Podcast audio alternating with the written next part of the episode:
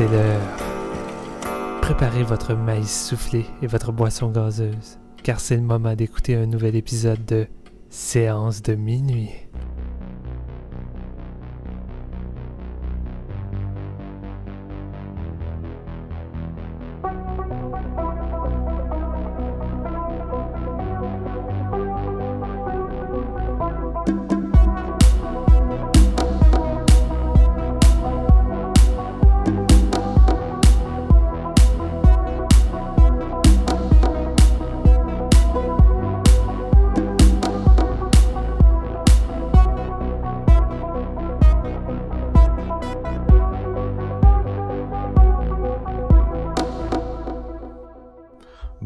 Tout le monde ou rebonjour. Bienvenue à ce nouvel épisode de Séance de minuit qui est la suite directe de notre top euh, de l'année. Comme d'habitude, on a trop parlé, il a fallu couper, deuxième épisode, check it out. Nous autres, on a arrêté il y a cinq minutes. Vous autres, ça fait peut-être quelques jours que vous attendez avec grande impatience, je le sais bien, cette nouvelle partie du top 10. Euh, fait que c'est ça, on enchaîne avec euh, la cinquième position. Si vous avez manqué la première partie, ben allez la voir, vous allez être euh, dans le mood, dans le contexte. Sinon, ben c'est ça, vous êtes rendu au milieu du top. Ça sert à rien, anyway, 10 à 6, on s'en crie, c'est pas les vrais meilleurs films. Les vrais meilleurs films, c'est maintenant.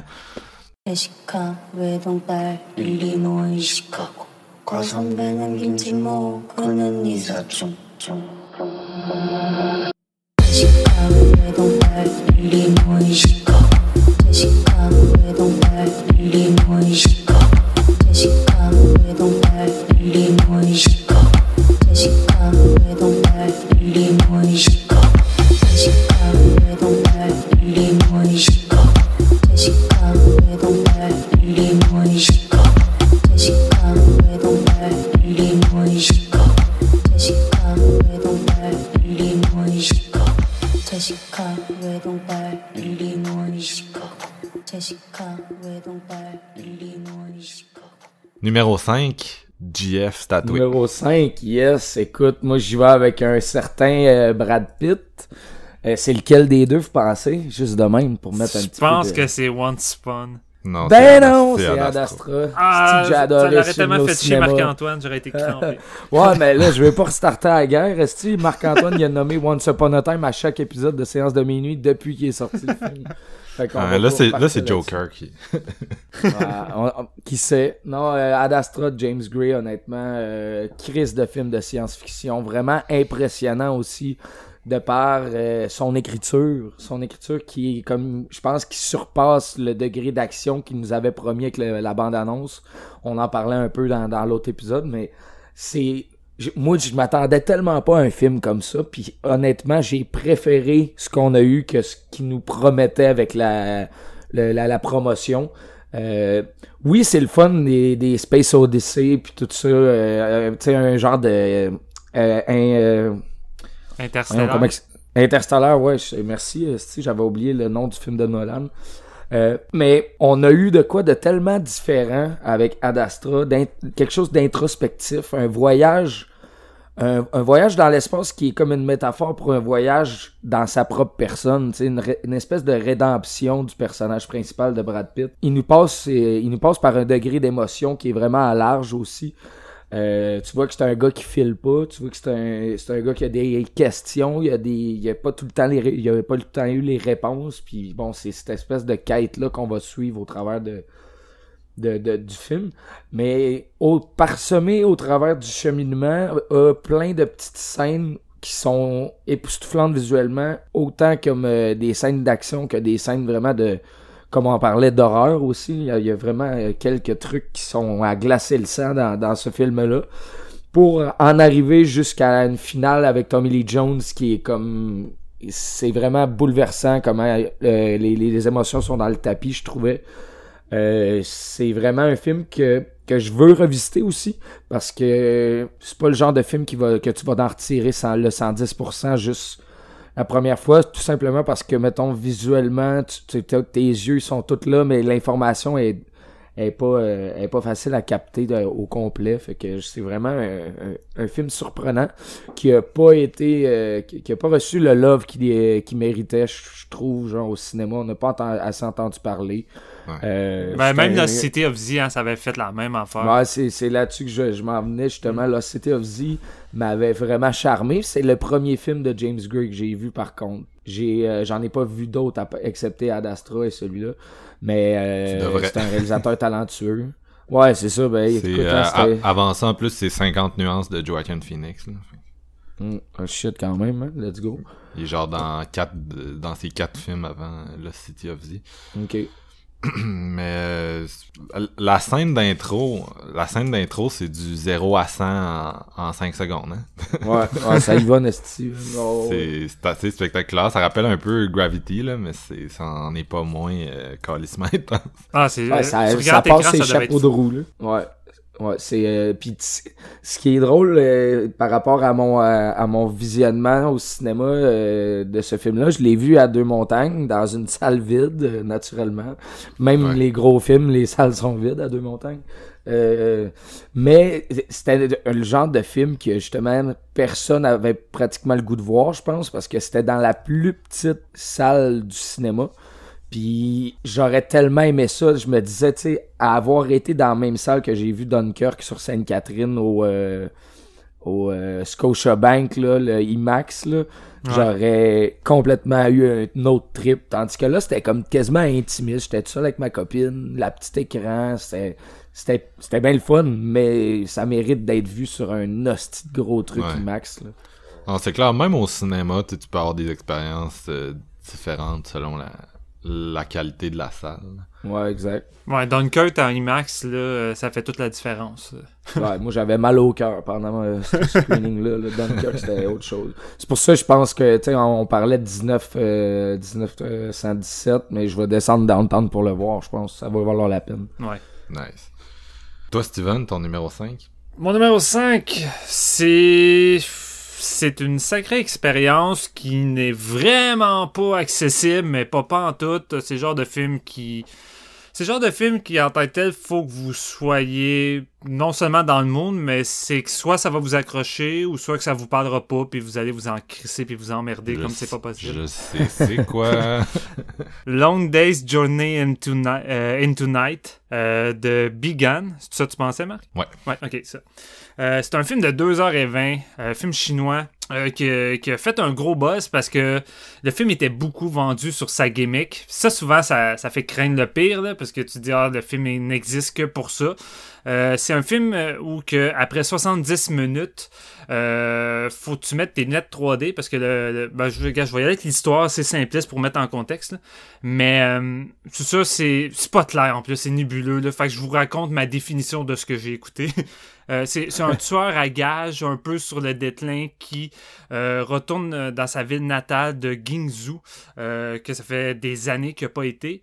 Et en allant là, il, se remémore des souvenirs d'il y a 20 ans d'une femme qu'il a rencontrée durant un été, une femme, une femme qui l'obsède, qui est comme toujours amoureux, et il, essaye de la retrouver en rencontrant des personnages étranges, avec des, scènes qui se succèdent de façon complètement, parfois, irréaliste. T'as l'impression d'être dans un genre de semi-rêve somnolent, puis la structure est, est pratiquement comme un rêve.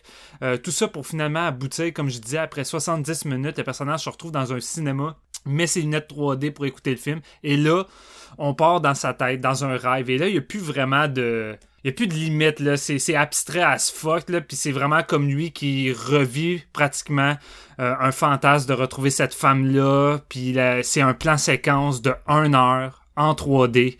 euh, avec des défis techniques assez impressionnants. le gars, il met en péril son plan séquence euh, à tout bout de champ. Ça, pourrait, ça pourrait se planter puis devoir recommencer. Puis c'est ça. Fait que euh, beaucoup de gens euh, ont beaucoup quand même apprécié. C'est un film qui a eu un putain de succès euh, monstre en Chine au box-office. Je pense que c'est le plus gros Ouais. succès d'un film chinois.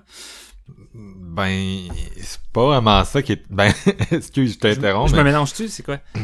Ben, c'est un, c'est un film qui avait 40 millions en Chine, mais 40 millions en une journée, puis c'est tout ce qu'il a fait. Oui, c'est ça. Oui, oui, c'est ça, c'est vrai, c'est vrai. Parce que c'était des... Je sais plus si c'était timé, c'est à Saint-Valentin ou le Nouvel An, mais c'était des projections thématiques timées, puis il avait essayé de le vendre comme ça, genre « Ah, c'est le film de Saint-Valentin, amenez voir sa date. » Puis euh, c'est... c'est euh, Finalement, personne n'a compris, puis sur... euh, Non, mais c'est ça, sur mais- Weibo, le hashtag qui trendait, c'était « Je ne comprends pas Long Day's Journey into Night ». Puis après ça, il a fait, mettons, euh, tu sais, 3000 piastres, là, ouais, non, c'est fou. hors de ce time frame là genre. Ben c'est ça, c'est un film que, que, que, que, que- qui va avoir un petit public d'après moi qui va pas rattacher. Ah, c'est. Ouais, très moi ça me rappelle il y a comme toute une, une tradition de réalisateurs contemporains qui tripent sa littérature russe puis tu sais, Mhm. ça en est clairement ça en est clairement un tu sais des espèces de- d'héritiers de du cinéma de Tarkovsky aussi là tu sais des, des euh, Ouais. fait que tu sais c'est c'est vraiment pas un film de date de Saint-Valentin là. Non, ben par moment, je trouvais que ça, c'était quasiment du Wong Kar-wai, mais encore plus abstrait là. C'est vraiment, puis c'est soit t'accroches ou t'accroches pas. Moi, ça m'a fait l'effet un peu d'un Beyond de Black Rainbow. C'est le genre de film où que tu te laisses porter par le voyage, puis t'essayes pas tant de de comprendre puis de remettre les situations euh, dans, dans le bon ordre. Il y, a- rien vraiment d'expliqué. C'est vraiment, tu vises juste un, un- une, genre d'âme solitaire qui se promène dans, dans, la ville à la, à la recherche d'une certaine lueur de son passé qui semble vraiment l'obséder. Puis, un coup que le plan. Là, là, je suis décousu, je vais me remettre en, en contexte, là, mais quand j'ai écouté ce film-là, ça fait longtemps que je l'attendais. J'en parlais à Marc-Antoine énormément. Puis je voulais le voir au cinéma, c'est le genre de film que je me disais, fallait que je vois ça sur grand écran, mais le voir en 3D dans, dans, comme, dans le contexte qu'il fallait le voir, c'était pratiquement impossible. Il n'y a aucun cinéma qui le diffusait en 3D, c'était juste en 2D. J'ai décidé d'entendre le Blu-ray de Kino qui allait avoir la version, puis j'ai la télé qui va avec. Fait que je m'installe une journée en plein après-midi à 1h, je ferme mes rideaux, je me crisse dans mon lit, je mets ça, et je suis déjà somnolent à la base en commençant le film. Et je sais pas si, ça vous a déjà fait ça, mais tu sais, l'effet d'être semi-endormi, mais semi en train encore d'écouter, le feeling que ça donne, c'est vraiment weird. Puis des fois, tu fais des sauts, des fois, tu te sens comme. Tu te sens comme là, mais pas là. C'est vraiment weird. Puis quand j'écoutais ce film-là, j'étais dans cet état-là tout le long. Mais dans l'état, dans un film où qui semble déjà lui-même être dans, en état de somnolence. Euh, fait que ça m'a donné vraiment une expérience fuck unique. Ça m'a donné une expérience que j'ai pas vécue euh, de l'année avec aucun autre film.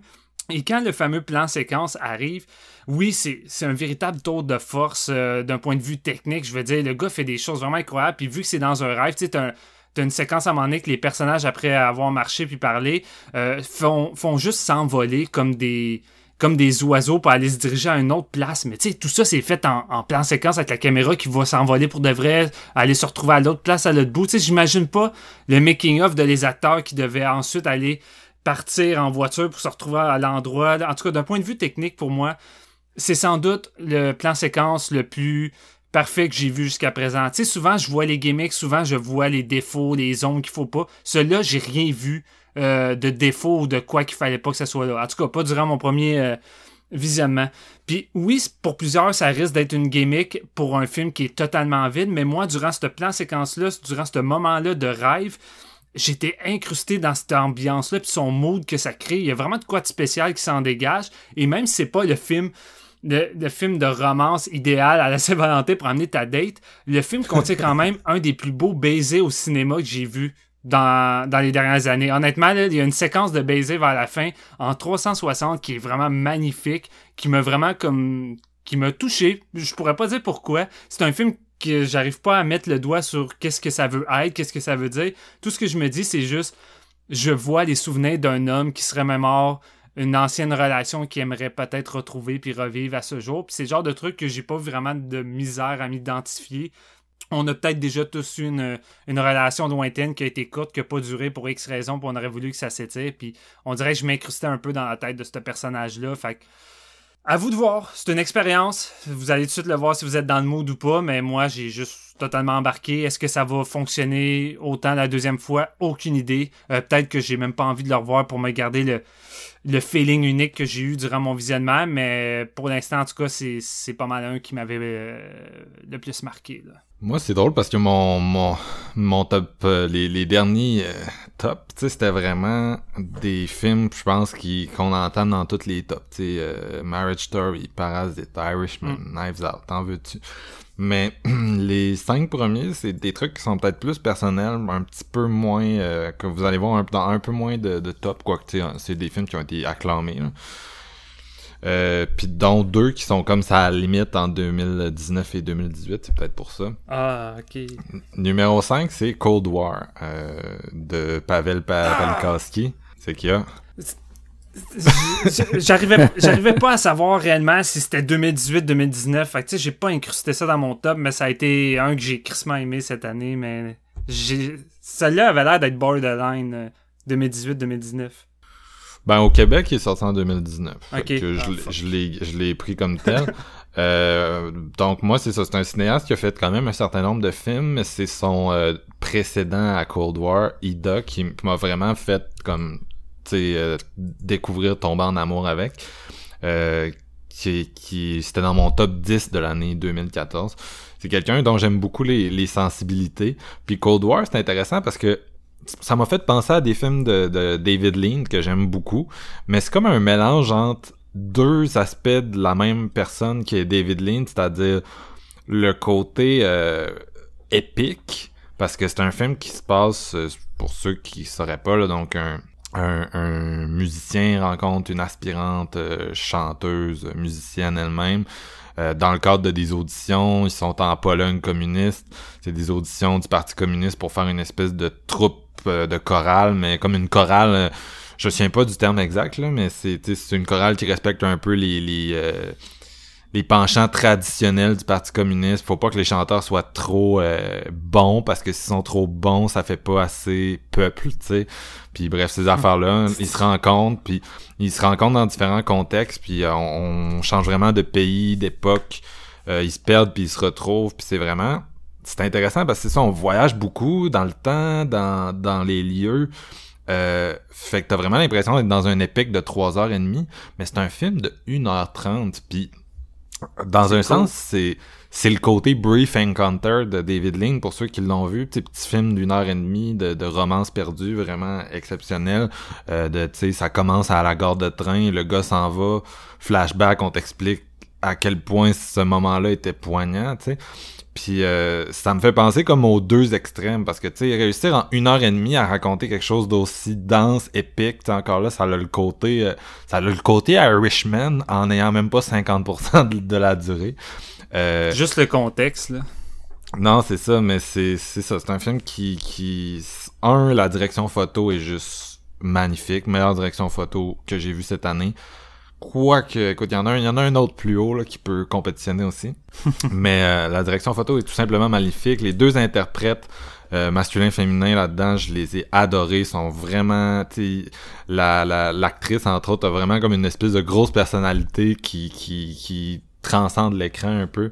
Puis ce qui est intéressant aussi, c'est que ce film-là, c'est un musical. C'est un musical parce que dans chaque scène, il y a de la musique, mais c'est pas un musical genre, hey, on fait des numéros. C'est comme la musique, elle fait partie de l'intrigue, elle fait partie, elle est dans le film, elle est introdiégétique. Puis c'est comme, mettons, ah, une scène va commencer avec... euh, le gars est rendu à, à- en Italie puis il fait de la il fait de la une soundtrack pour euh, des films d'horreur où euh, ils sont à, à Paris ensemble puis ils font du jazz au début comme je le disais c'est des chorales puis euh, écoute il, il se passe tu sais la musique change pendant qu'eux changent puis ça suit vraiment beaucoup les moods l'intériorité.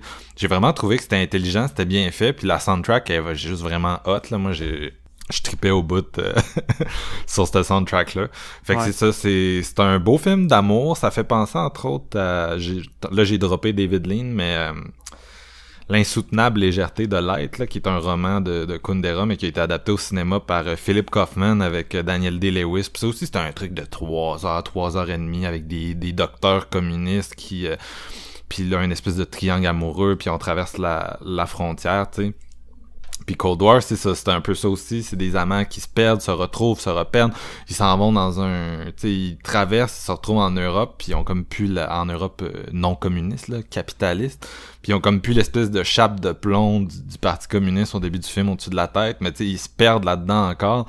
C'est vraiment une... euh, c'est une c'est une belle romance, il y a quelque chose d'une espèce de... C'est comme une chanson triste, là. il y a des éléments de mélodramatique, puis c'est comme une espèce de, de, de danse où ils se pourchassent, puis moi j'aime ça les films d'amour de même, j'ai vraiment trippé, puis c'est- ça, c'est le côté épique mais contenu, je suis vraiment impressionné qu'il ait réussi à faire de quoi de même, qu'il traverse le temps, mais que Chris c'est pas c'est pas un c'est pas un film euh, boursouflé là. C'est comme c'est 1h30 puis dans cette 1h30 là chaque scène est magnifique et pertinente il y a rien de, de too much puis pour qu'un film polonais sous-titré gagne euh, excusez se retrouve nominé meilleur réalisateur aux Oscars puis meilleure direction photo ce qui arrive pratiquement jamais d'habitude les films sous-titrés sont Mhm. limités à la à la fameuse euh, catégorie meilleur film en langue étrangère dans lequel il était aussi mais quand tu réussis à transcender ça, puis je sais que le distributeur c'était Amazon, fait que ça a dû aider. Là, Tu il y avait le cash pour mettre euh, derrière la sortie, mais euh, tu c'est quand même signe que t'as quelque chose. Puis tu- ça va aussi gagner le prix de la meilleure mise en scène au Festival de Cannes. C'est vraiment une, euh, c'est vraiment toute une réalisation. J'ai, vraiment, j'ai vraiment aimé ce qu'il fait là, du début à la fin. euh, avec sa caméra, puis c'est vraiment, c'est poétique, c'est beau, c'est, tout, c'est tout. Puis cette espèce de ces espèces de déchirements là tu sais ça ça se compare à Marriage Story dans un sens mais il y a, il y a quelque chose qui est venu comme plus me chercher fait que ouais c'est pour ça qu'il est un petit peu plus haut J'avais passé à deux doigts de le voir à Montréal euh, au, euh, au cinéma euh, du, euh, du Forum. Puis finalement, j'avais j'avais écouté juste un film, je me disais je vais faire un double feature, puis finalement je filais pas pour un deuxième. Puis tu vois là aujourd'hui, sur Prime, il est dispo, puis je l'ai pas écouté Ouais. encore, mais Ouais. euh, il va falloir que je ça fait, me long- ça fait longtemps qu'il est sur Prime il vous attend C'est sur Prime, moi, que j'allais écouter. Puis, euh, je- déjà, à partant, je suis un, un gros fanatique des amours impossibles, là, parce que c'est un peu ça. C'est une relation qui peut pas fonctionner dans l'époque où ça se déroule. là. Ils sont voués à être séparés constamment. Et c'est ça la grosse différence avec Marriage Story, c'est que lui- celui-ci marche beaucoup sur le non-dit. Et c'est vraiment les images et les gestes et les détails qui font toute la job. C'est contrairement à un monologue de Adam Driver ou de Scarlett, là, mais ici, là, il y a- des, des moments de beauté paisible vraiment incroyables. La, Ouais. sé- la séquence sur le bord du lac, là, euh, c'est vraiment fort. Là. Non, c'est ça, c'est plus dans la mise en scène, tu le de fond, là, comme tu dis, les corps, puis le, le Mm. mouvement, puis la musique aussi beaucoup, qui a vraiment un impact Oui. important. Puis euh, c'est ça, parlant de musique aussi, c'est moi mon premier réflexe quand j'ai vu ce film-là, je me suis dit, ok, tu sais, j'ai pas aimé La La Land tant que ça. J'ai A Star Is Born, c'était bon, mais j'ai pas capoté. hein, Tu sais, mon mon musical euh, de romantique euh, décrissant, c'est lui, parce que tu sais, lui à la fin, j'étais j'étais tu sais, j'étais bouleversé, puis j'avais rentré à 100% dans la musique, dans vibe, dans l'émotion, dans, dans tout, dans tout. Fait que j'étais comme, ok, c'est ça mon La La Land, dans le fond, c'est, c'est Cold War, c'est vraiment bon. Ouais, vraiment. On est à nos numéro 4, les gars. JF, c'est, c'est quoi le tien? Mais oui. Euh, c'est pas Joker.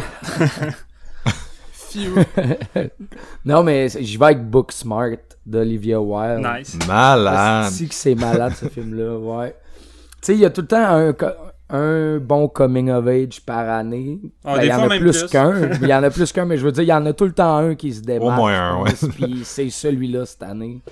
Euh, c'est vraiment trippant. Dans le fond, c'est deux meilleurs amis. La, veille de leur gradu... le soir de leur graduation, ils, ils réalisent qu'ils ont... Parce que c'est des, euh, des petites bols, dans le fond. Ils sont vraiment bonnes à l'école, puis tout. Puis ils se pensent... Ils pensent que c'est vraiment ça, le, le secondaire, le high school.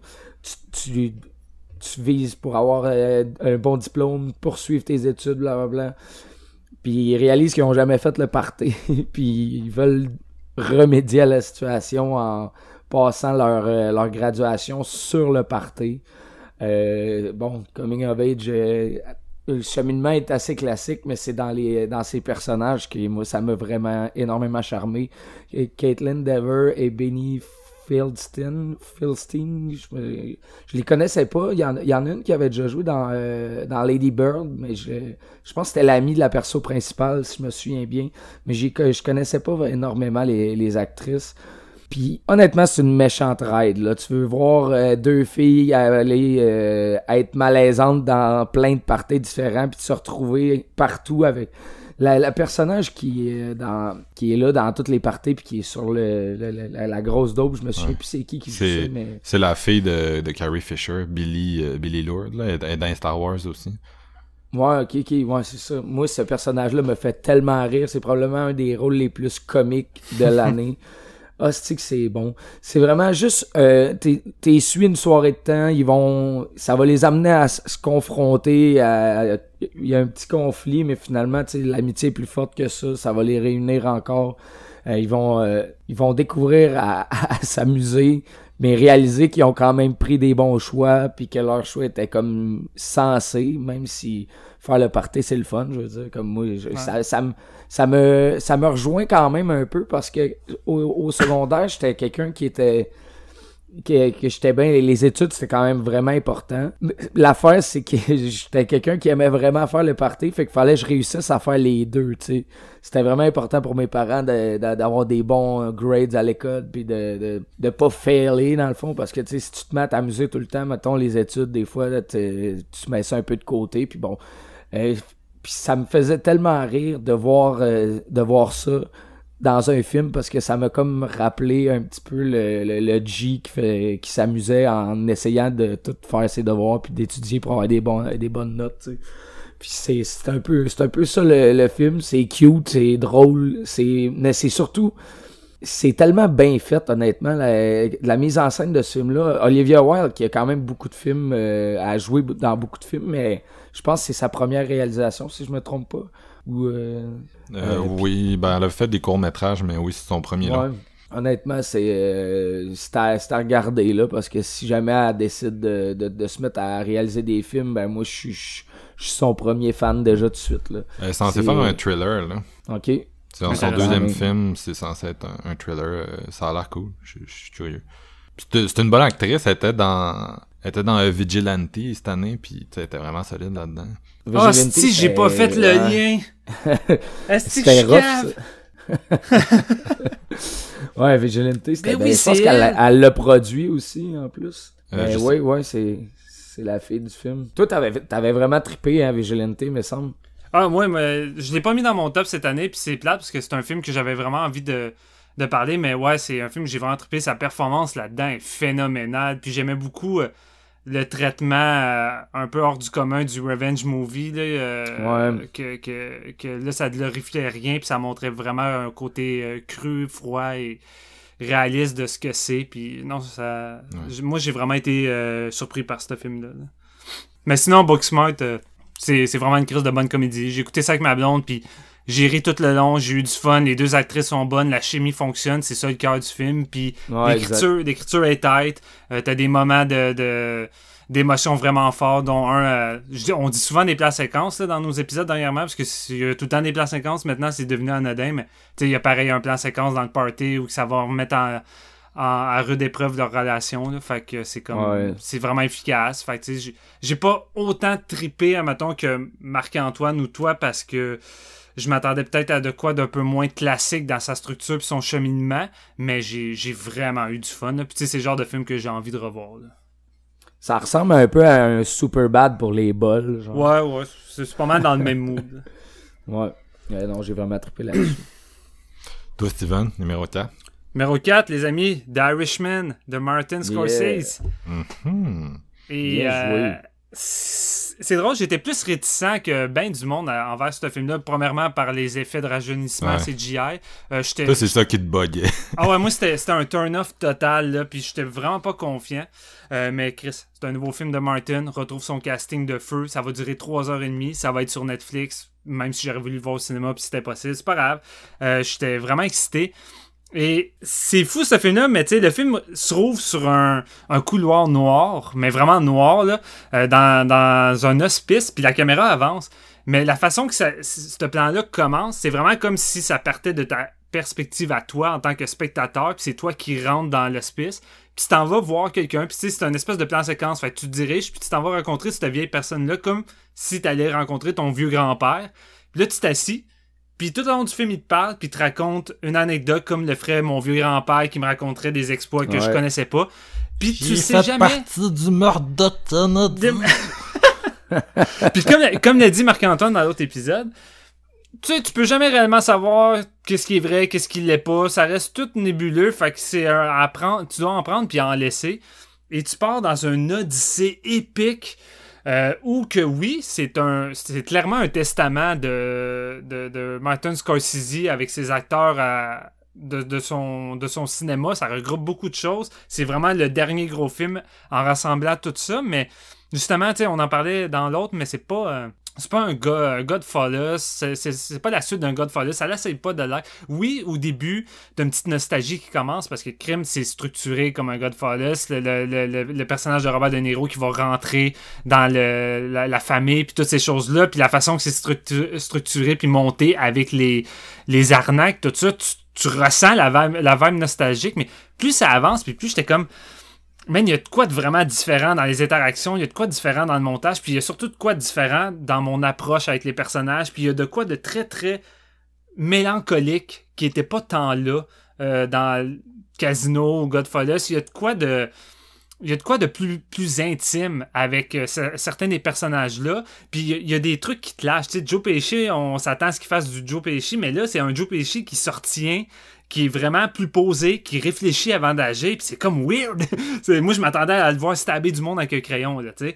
Euh, j'ai juste embarqué là-dedans. Puis la première moitié, si tu te dis que c'est dans ça que t'embarques, tu vas basculer dans l'autre moitié vers quelque chose de complètement différent. Dès que le personnage d'Al Pacino va rentrer euh, dans le film, on dirait que ça va prendre une tournure. Puis là, t'es comme... euh, T'es comme dans un espèce de voyage dans le temps historique des États-Unis. T'as plein de contextes qui s'accumulent. Il y a tellement de gros enjeux. Tu sais, c'est- pas étonnant que le film dure 3h30. Il y a tellement de stock. Il y a tellement de personnages. Il y a tellement de choses.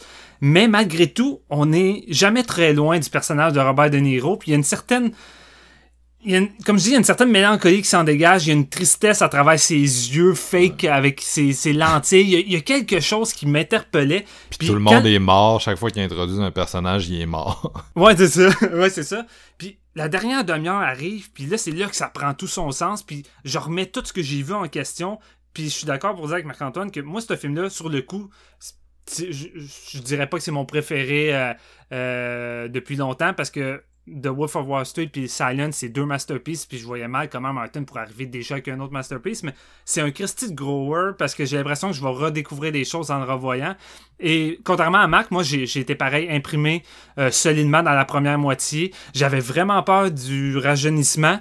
Le premier deux minutes que tu vois De Niro conduire dans le camion plus jeune, ça me fait bizarre. Puis honnêtement, après cinq minutes, je ne voyais plus ça. Moi, ça m'a pu gosser. Je, voyais zéro les effets. Fait que là-dessus, j'ai trouvé que c'était c'était immersif. C'est peut-être la magie des, des, des acteurs, du scénario, du montage. Mais moi, après ça, je regardais plus les, les effets euh, de rajeunissement.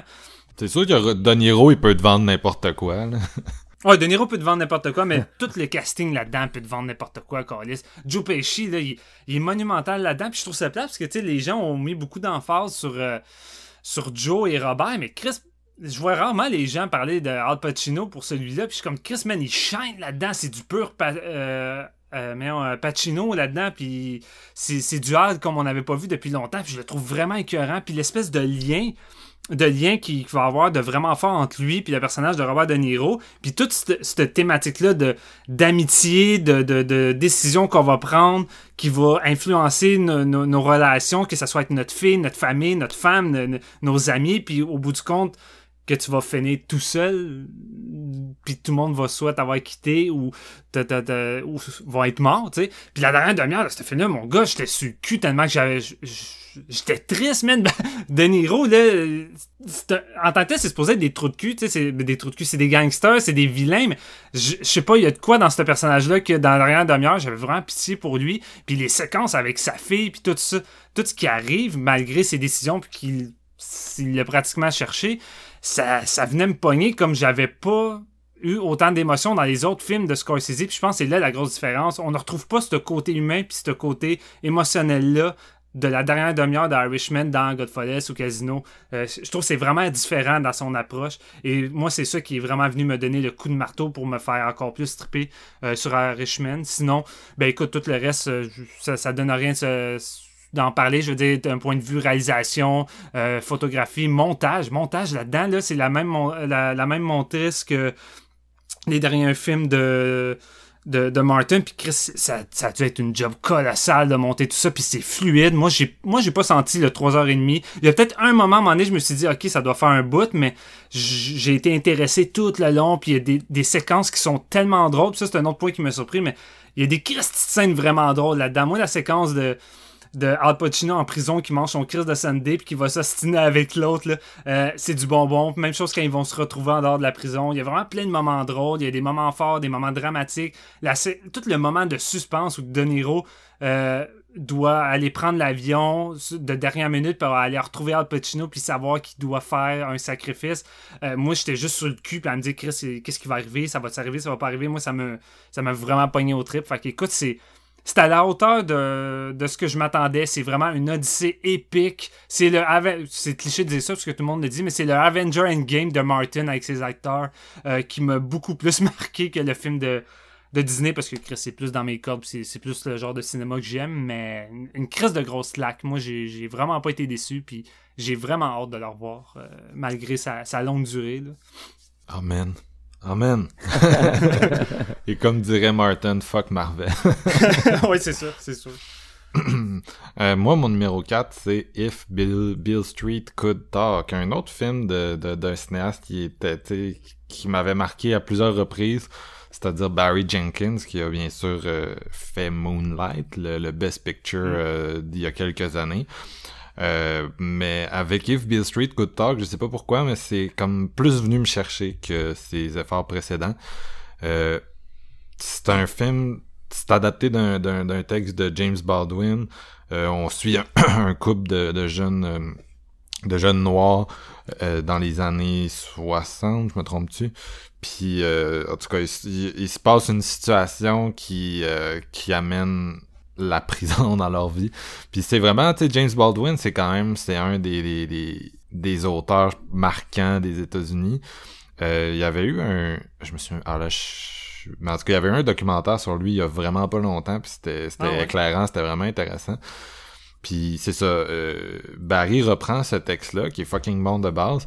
Puis tantôt, euh, Steven, tu parlais de Wong, Wong Kar-wai, mais s'il y a un film qui fait Wong Kar-wai cette année, c'est If Street Could Talk. là. il y a vraiment euh, cette vibe-là dans les images. Il y a aussi euh, beaucoup de, de Jonathan Demme, là, le réalisateur de Silence of the Lambs, dans le, le style de, de gros plan euh, c'est vraiment frontal qui est, qui est Bergman aussi là, qui fait ça là, mais tu sais ce style de gros plan frontal là qui, Qui est qui est collé dans les visages. Non, c'est ça. Puis écoute, euh, c'est un film, c'est un film qui, qui est, c'est un peu comme euh, les Marriage Story, tu sais, c'est juste tout est tout est parfait là, tu sais. les acteurs sont tous excellents. Euh, le texte, comme je disais, il, il shine vraiment. La mise en scène est super développée, super intéressante. Puis il y a beaucoup d'émotions dans ce fucking film-là. là. Ça, ça vient te chercher euh, par les tripes. Il y a beaucoup d'amour, il y a beaucoup de... de... C'est pas de la violence montrée, mais tu sais, il y a tellement de violence dans ce qui arrive, dans les situations qui se déroulent dans ce film-là. C'est, c'est, ça prend au trip, c'est vraiment perturbant. Puis euh, c'est ça, il y a des, des beaux moments euh, qui te donnent fucking envie de brailler, puis une espèce de romance au cœur de tout ça qui est comme un peu euh, tragique encore là, pas de la même façon que dans, dans un Cold War, là, mettons, mais assez tragique par euh, qu'est-ce qui qu'est-ce qui va être causé.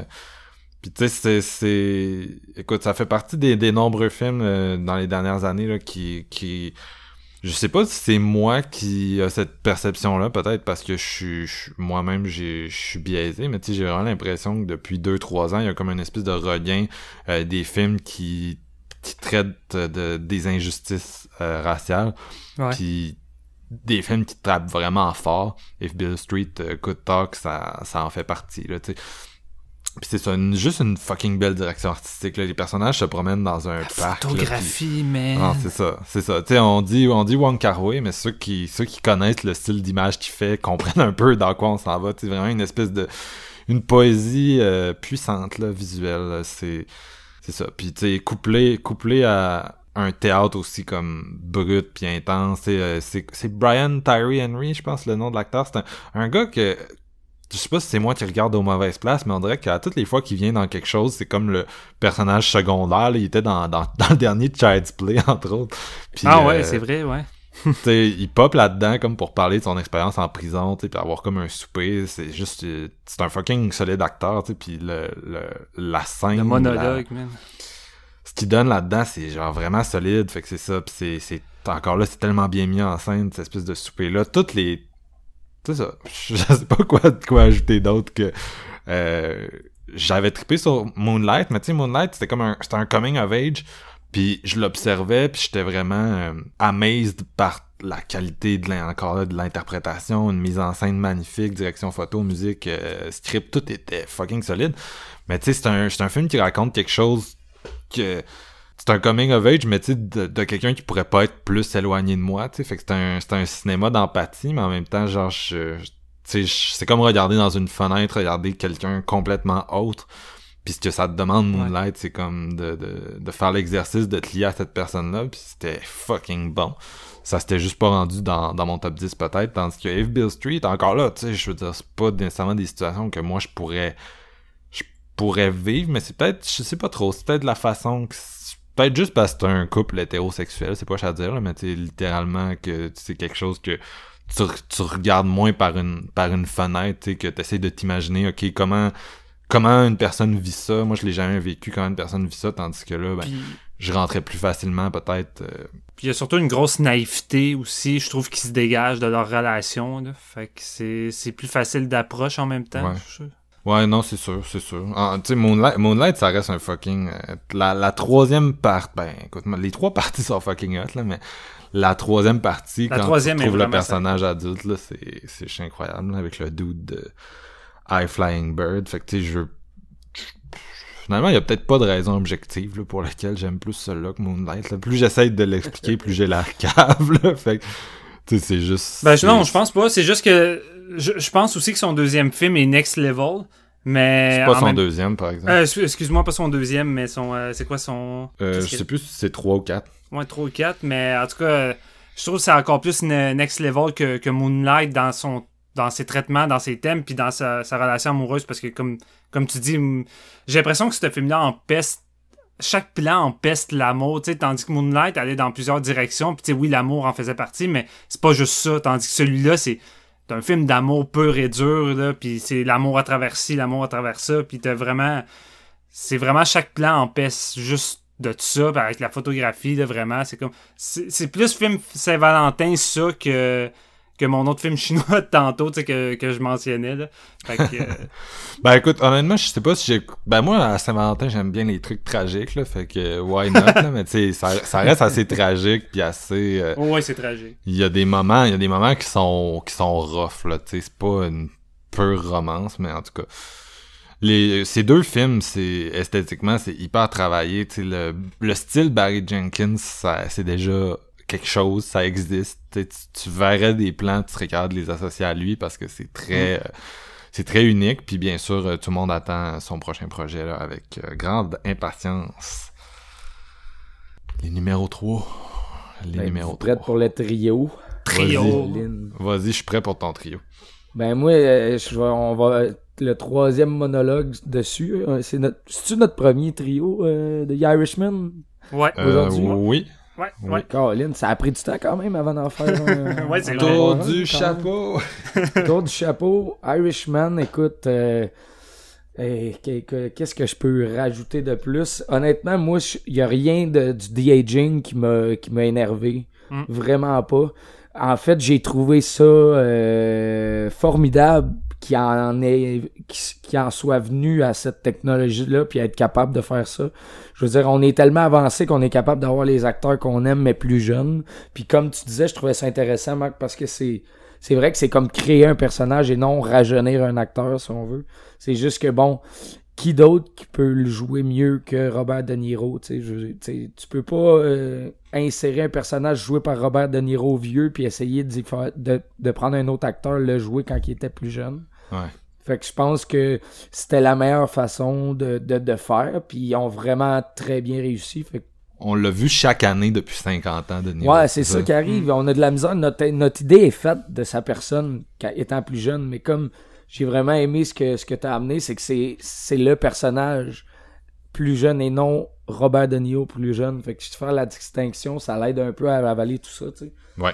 Pour les gens qui ont pas, euh, qui, ont- qui ont, que ça l'a accroché, parce que Non, moi, je ça. trouve, il faut que tu cherches des bébites en calvaire, là, pour, genre, décrocher d'un Scorsese de 3h30 avec tous ces acteurs-là. Parce que même le plus vieux De Niro de ce film-là, c'est pas le vieux, le plus vieux De Niro qu'on va avoir. Là. non, c'est ben pareil pour la jeunesse, là, pour moi. Ah non, moi j'ai totalement trippé. Par contre, je trouve que c'est Pacino qui vole le show. à- honnêtement, pour la portion de temps qui est là, là il gobe l'écran en tabarnage. J'aurais pris comme des heures et des heures de Pacino de Niro qui jasent en pendant qu'il mange sa crème à la glace, tu sais. C'est niaiseux, là. Il ça arrive plusieurs fois dans le film, mais c'est juste des bons dialogues bien actés, tu sais. C'est- Tu sens leur présence, tu sens la stature en arrière de ces gars-là, je veux dire. Ça devait pas niaiser sur le set, là. C'était comme, OK, gars, qu'est-ce qu'on qu'est-ce qu'on a à faire pour jouer ça d'une façon à, à 110%, tu sais, transcender l'écran, toute la gang ensemble, puis honnêtement, ils ont réussi ça d'une façon... euh, avec un brio, là. En plus, ils ont pas souvent joué ensemble, ces deux acteurs-là. Ils ont leur... Non, Ils étaient ensemble dans Godfather 2, mais il n'y avait aucune scène. Leur première scène ensemble, c'est dans Heat de Michael Mann, puis c'est vers la fin du film parce que le réalisateur savait que c'était comme un, un build-up. Puis à, entre ça puis Irishman, je pense qu'ils ont joué une autre fois ensemble, puis c'est dans un petit trailer vraiment plate, euh, Righteous Kills, tout ça.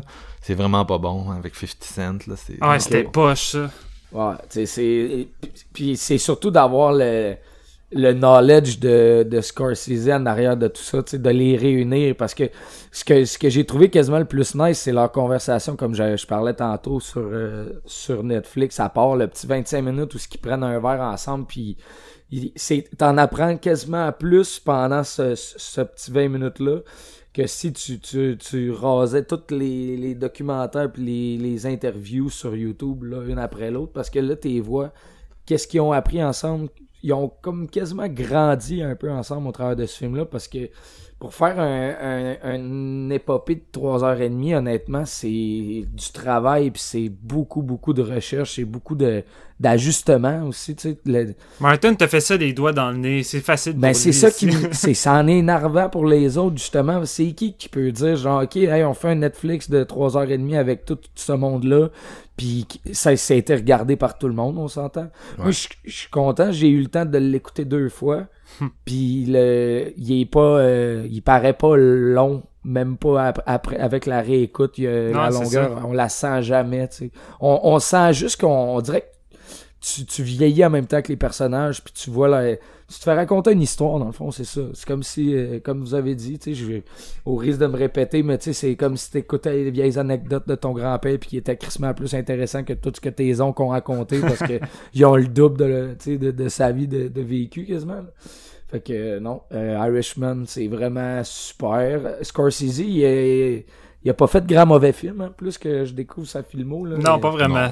Il, m'en reste quelques-uns à voir. J'ai, essayé d'en, voir euh, d'autres, mais The Age of Innocence, c'est mon prochain sur Prime. Là, à- à Ouais, c'est incroyable, celui-là, mais honnêtement, peut-être son, un de ses premiers boxcars euh, Bertha avec euh, Barbara Hershey, c'était c'est peut-être ce qui se rapproche le plus d'un pas bon film, puis pas un mauvais, juste comme Ouais. pas Pas bon. fou, là, tu sais. Parce que j'ai, j'ai vu aussi Bringing Out the Dead avec euh, Nick Cage, puis c'était vraiment solide. Ouais, ouais. Irishman, aussi, let's go. Yeah. Toi, Steven, numéro 3. Numéro 3. Celle-là, on fera pas un tour de chapeau, puis j'arrive avec un titre que personne n'a nommé. Fait qu'on est quand même varié cette année, les boys, Je- avec nos deux tops. Mm. Je sais déjà c'est quoi. T'es prévisible, t'es Tu prévisible. fais chier, mon esti, tu fais chier. Euh, Drag Across Concrete de Ah ouais. S. Euh, merde, je, je suis tout mélangé, là, je regarde plein de feuilles en même temps. Craig Euh, Zaller. S. Greg Zaller, c'est ça. Euh, troisième film de ce réalisateur-là euh, qui m'a offert une véritable claque avec Bon Tomahawk. J'ai vu ce film-là sur le tard, comme d'habitude. Euh, je l'ai pas vu l'année qui était sortie, puis j'étais comme, man, si j'avais vu ça l'année qui est sortie, Bon Tomahawk, c'était mon film d'horreur numéro un. Non seulement il offrait un, un western euh, classique avec des personnages vraiment fascinants que j'aimais suivre, avec des bons dialogues pendant deux, pendant genre un an et demi pour basculer dans du cinéma d'exploitation de cannibales, puis ça devient fucking gore, puis la violence quand elle arrive dans ce film-là est tellement, elle a tellement de l'impact que le, le premier coup de machette qui coupait une main, je, je filais pas bien. J'ai eu un malaise tellement que j'étais j'aimais les personnages, puis cette violence-là sortait de nulle part. Puis c'est un peu la grande force de, de ce réalisateur-là. Lui, la, la façon qu'il build up ses personnages, puis son histoire, avant de faire éclater des moments de violence, asti que ça frappe comme une tonne de briques. J'ai autant pris mon pied avec... euh, euh, son deuxième film avec Vince Vaughn, euh, Brawl in the Cell euh, 99, je suis plus sûr de me tromper du chiffre. Brawl in Cell Block 99. Ouais, c'est ça. qui est. Encore là, j'ai- capoté. Je connais avec le cinéma de ce gars-là, parce c'est sans doute un des rares réalisateurs qui essaie de faire du cinéma d'exploitation datant, de l'adapter à un style qui est propre à lui, comme peut faire, peut faire un Tarantino avec ses influences, puis l'adapter à son propre style. Puis en essayant pas de le parodier, parce que c'est souvent ça qui arrive, souvent ça devient une grosse parodie, souvent on joue les, les stéréotypes de façon gros, mais lui c'est naturel, il essaie vraiment juste de faire un bon film puis de faire ce qu'il veut faire.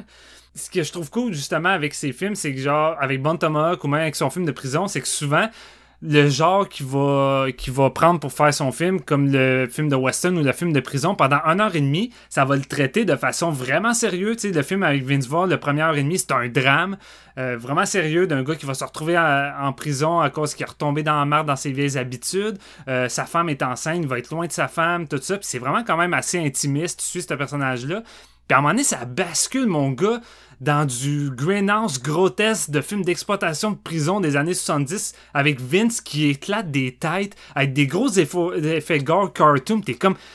Man, ce gars-là, il bascule tout le temps entre je pars mon film de façon très, très dans le style, puis après ça, je te balance ça en cinéma d'exploitation généreux euh, qui détonne. Puis moi, ça me fait vraiment triper. Je pense que c'est sans doute ce qui me plaît le plus chez lui. Puis avec son dernier film, qui est un polar, euh, polar de 2h30, casting de feu, il retrouve Vince, Mel Gibson, euh, Jennifer Carpenter, qui a un petit rôle secondaire, mais qui, même avec un rôle secondaire, il donne de l'importance malgré ce qui peut arriver par la suite. Moi, j'ai trouvé ça malade. Mais c'est surtout que c'est un putain de bon polar à l'ancienne, comme j'en avais pas vu depuis un petit moment. Et ce que j'aime euh, avec ce polar-là, c'est que c'est un polar vraiment juste où tu suis euh, Vince puis Mel Gibson, tu sais, qui sont deux flics ripoux qui vont utiliser des mauvaises manies pour essayer d'arriver à leur fin. Euh, ils vont se faire choper à cause de, quelqu'un qui va les filmer. Ça va mettre leur job en péril. Mel Gibson, il a la chienne parce que justement, là, il va perdre sa passion, son argent. Fait que là, il veut trouver un moyen de- d'avoir de l'argent de facile, un gros montant pour pouvoir euh, subvenir à l'avenir de sa famille. Fait qu'il va vouloir comme voler des criminels qui, eux, veulent déjà voler de quoi. Fait que tu sais, t'as pas de. T'as pas comme de, de sens moraux à travers tout ça? T'es dans un univers sombre où que tous les personnages globa- globalement sont des crapules. Euh, et tu fais juste suivre ces, ces criminels-là un peu comme si la caméra était témoin parce que euh, Greg Zahler, la façon qu'il filme ses films, c'est très lent. Tu sais, c'est deux heures et demie, puis souvent, il éternise ses plans avec ses personnages. Mais moi, c'est ça que j'aime. C'est un gars qui, avant tout, met sur ses personnages. Il aime ça, passer du temps avec eux. Vince Vaughn, là-dedans, là, vous voulez voir Vince Vaughn manger un sandwich? Il va en manger longtemps des sandwichs, puis parler de bouffe. là.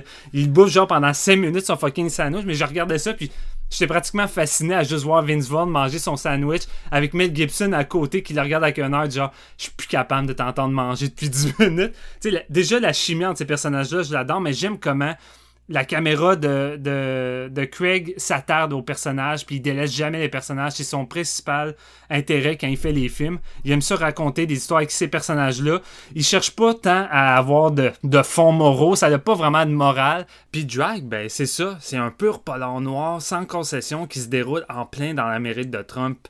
Puis moi qui est un, amateur de films d'horreur, j'aime ça rentrer dans ce genre d'univers lugubre-là avec des personnages douteux que j'ai pas envie forcément de suivre dans la vraie vie, mais que là, euh, j'ai vraiment du plaisir à rentrer dans tout ça. Puis la façon qu'il installe euh, son build-up, encore une fois, pour se rendre jusqu'à la finale euh, avec des personnages vraiment hauts en couleur, vraiment dégueulasses par moment. Puis il n'y a pas vraiment de sens moraux pour venir nous rejoindre, justement.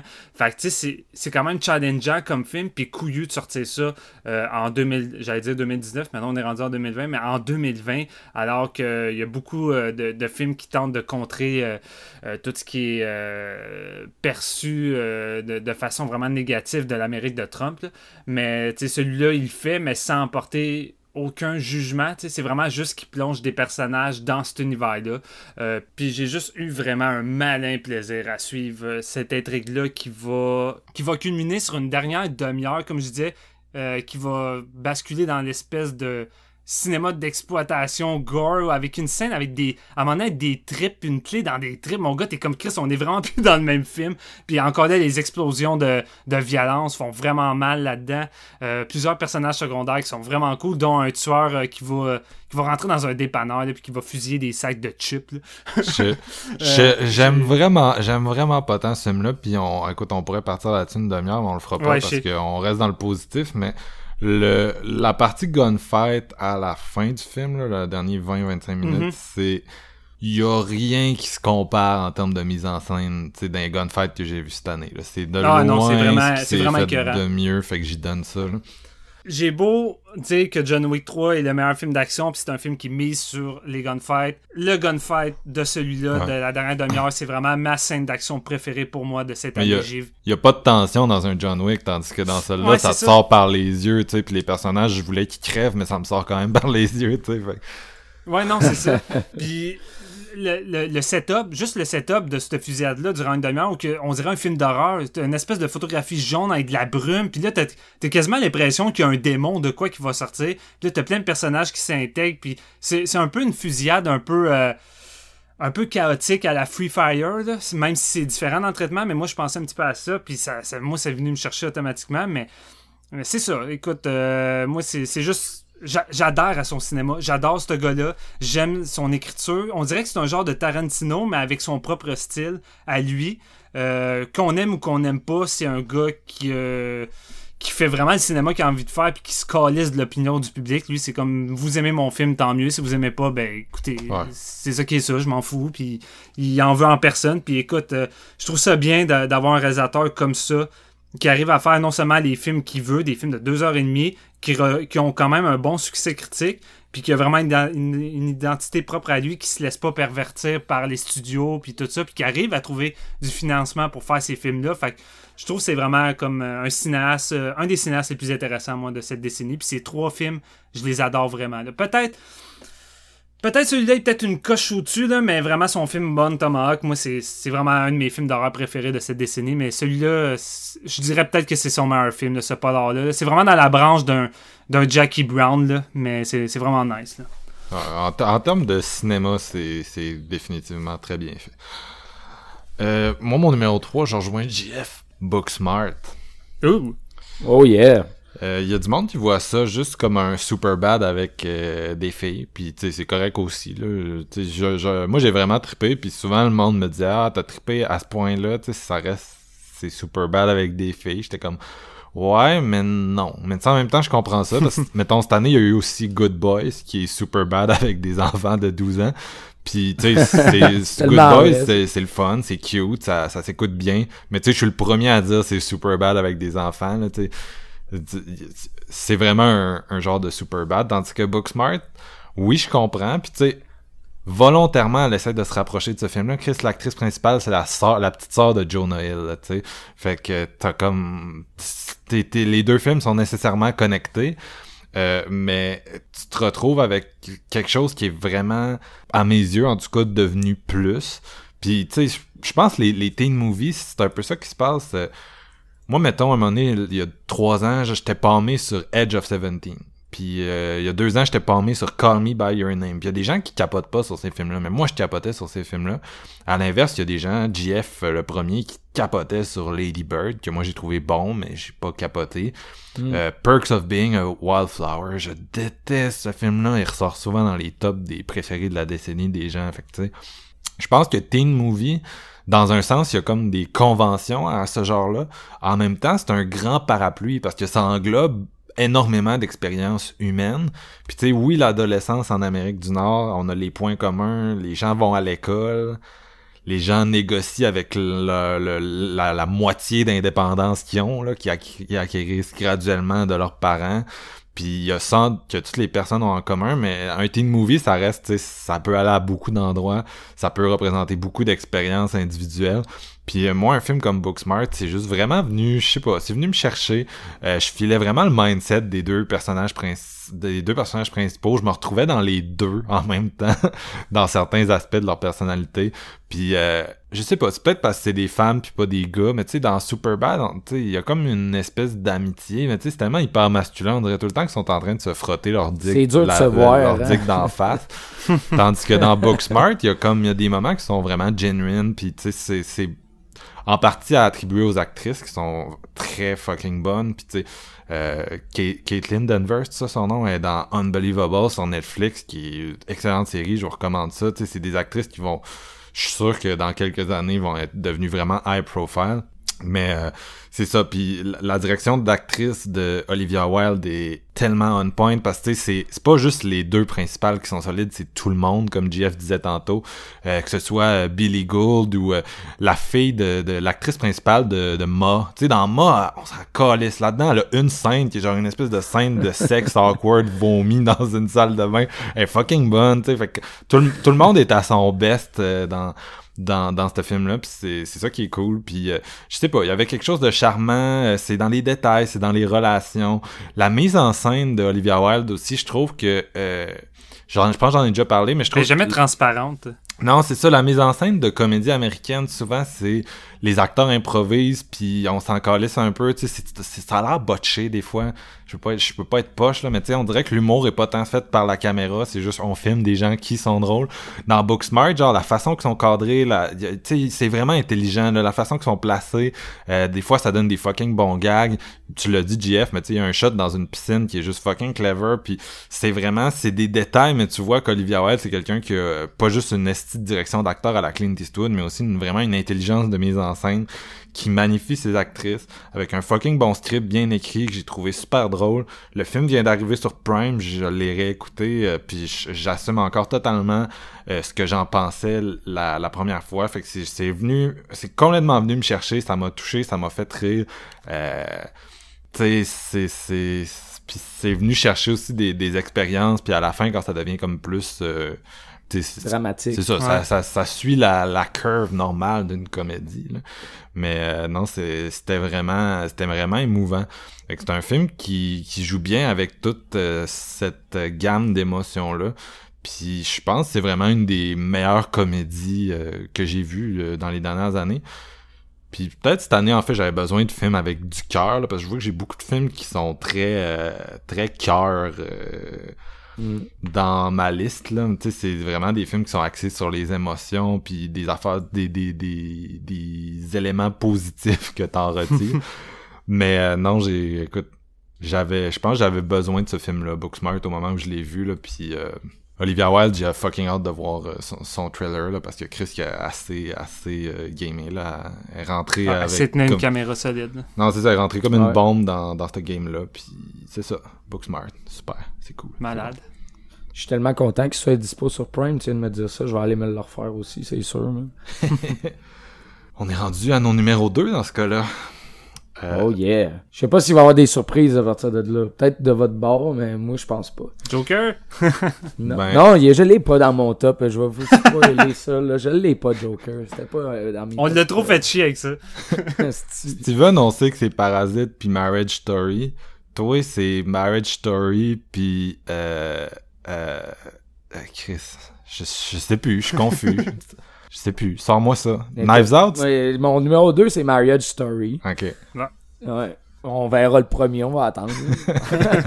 Vas-y. non, mais Marriage Story, honnêtement, j'ai vraiment eu une Christie de claque. Que Noah Baumbach, c'est. Je suis tombé en amour. Je suis tombé en amour directement avec la façon comment qui qui peut nous nous toucher avec euh, des personnages tel- tellement bien écrits, des performances aussi, on s'entend, je veux dire, la- sa direction était, était incroyable. là. Il y avait une brochette d'acteurs euh, très solide. Mais euh, je me suis vu dans ce film-là aussi. Moi, j'ai j'ai vécu bon le divorce de mes parents qui s'est pas euh, tant bien passé. C'est pas. euh, Il y a des divorces qui finissent en fleurs, puis après ça, les parents sont amis. Ben c'est pas ça qui s'est passé chez nous. tu sais. Puis honnêtement, j'ai j'ai relate tout le long. Mais c'est de moi ce qui m'a fait le plus capoter c'est vraiment euh, l'espèce de lettres qui s'écrivent chacun au début puis que ça Ouais. revient vers la fin tout ça moi c'est on dirait que ça m'a fendu le cœur en mille. Ouais. Genre c'est tellement bon c'est tellement beau tu sais Tu sais, quand je disais scéna- scénario, euh, tu sais, cours de scénario 101, là, tu sais, c'est vraiment ouais exact clever comme petit move, là, genre, euh, c'est tu, tu, tu les vois, parfait tu tu, les vois l'un à travers l'autre, mais après, tu vois qu'ils sont plus capables de se le dire, puis en plus, là, ils vont te ramener ça à la fin, of course, là, dans un espèce de, Ouais. de petit Ouais, moment. ça t'enlève les genoux, man, tu fais, man. J'étais genre, voyons donc. Tu sais, c'est- pis c'est, c'est comme un, un cours de, de, de- d'interprétation aussi, je veux dire, là, la, la, la- moi, la scène où ce qui se gueule après, j'étais genre, y a-tu vraiment du monde qui sont capables de jouer ça aussi bien que ça, puis de rester dans leur personnage, parce que moi, c'est sûr, je explose de rire, ou genre, je suis comme, ça se peut pas, man. Faut Ouais. tellement que tu, so- tu sois dans, dans le personnage, mais que tu le comprennes aussi, tu sais, pour aller chercher ces émotions-là qui sont pas... euh, c'est pas à portée de la main, là, de gueuler de même puis de, de, de, de filer tout euh, chaque mot que tu peux dire parce que c'est déchirant, tu sais, c'est, c'est des, vraiment des scènes sublimes.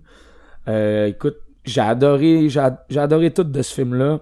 Euh, la seule raison pourquoi il est pas numéro un, c'est que mon numéro un, j'ai adoré tout aussi, puis je savais pas quel choisir, mais je vous dis, Marriage Story, c'est le truc Netflix le plus qui est débarqué sur Netflix, mais il est-tu il est-tu allé en salle, Marriage Story, ou non? Non, ben, il est allé à. Montréal parce qu'il y a des cinémas qui acceptent de présenter du Netflix. Fait que Cinémathèque, Cinéma Moderne, Ciné Dollar, c'est les trois cinémas de la province qui sont tous à Montréal euh, qui acceptent de présenter des films Netflix. Fait que euh, c'est eux aussi qui montent euh, Uncut Gems en ce moment parce que c'est un film Netflix, puis etc. Ouais, là, etc. ça, ça s'en vient aussi, Uncut Gem. Ça... Mais euh, pour, pour revenir à Bombach, moi, j'ai, euh, j'ai, j'ai écouté le lendemain de Marriage Story, j'ai écouté Patterson. Ouais. Euh, pis tabarnak, man, j'étais genre, j'étais atterré. Mais on dirait que c'était comme un doublé boulé de, de, de, de, de trucs comme que ça va, mais ça va pas en même temps. Tu sais, on avait parlé quand j'avais parlé dans de, de Dead Don't Die, mais je trouvais que ça, il y avait des certains trucs qui, qui me rappelaient un peu ce que, ce que Patterson m'avait fait sentir. Fait que non, euh, juste de l'émotion, puis juste de quoi de très très fort pour Marriage Story. Je pense que c'est unanime aussi, là. Je veux dire, là, tout le monde capote sur le film. là. Puis on va se le dire, là, tu t'as, t'as droppé euh, Star Wars, Patterson, euh, Marriage Story. Adam Driver, c'est quand même un des meilleurs acteurs. Exact. De notre Adam génération. Driver, il est solide. Ce gars-là, Moi, me- il- il est fou. Mm. Je me suis, je me suis dit comme défi d'essayer de- d'aller voir le plus de trucs possible de lui. Puis honnêtement, je regardais ça. Inside Lewin Davis, Francis A. Faut que je voie ça, je pense. C'est les prochains gros trucs de ce film que j'ai pas vu. Fait Ouais. que je vais me mettre ça dans ma liste. Inside Lewin Davis, par exemple, c'est comme... C'est un caméo, man. C'est vraiment pas grand-chose. Mais le, le film est exceptionnel. Ah, ben, mais juste le voir. Écoute pas ça C'est pour... ça, genre, est-ce que. je- je- Mais Pour, un- le- pour lui en tant que tel. Mais c'est un autre acteur de Star Wars qui est le lead, fait que c'est pas pire. Ouais, c'est thématique.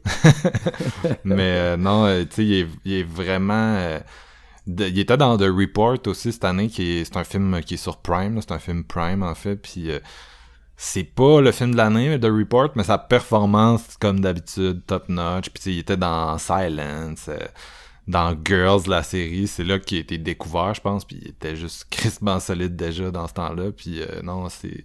C'est une grosse décennie pour lui, là. J'ai hâte de voir ce que l'avenir nous réserve. Il est Ouais. dans un dans un musical là, du réalisateur de Holy Motors. là. Ben, t'as, t'as peut-être vu. euh, c'est un des gars qui a fait un des shorts dans Tokyo. Là. Il fait comme un genre de musical avec Adam Driver. Ça va être fucky.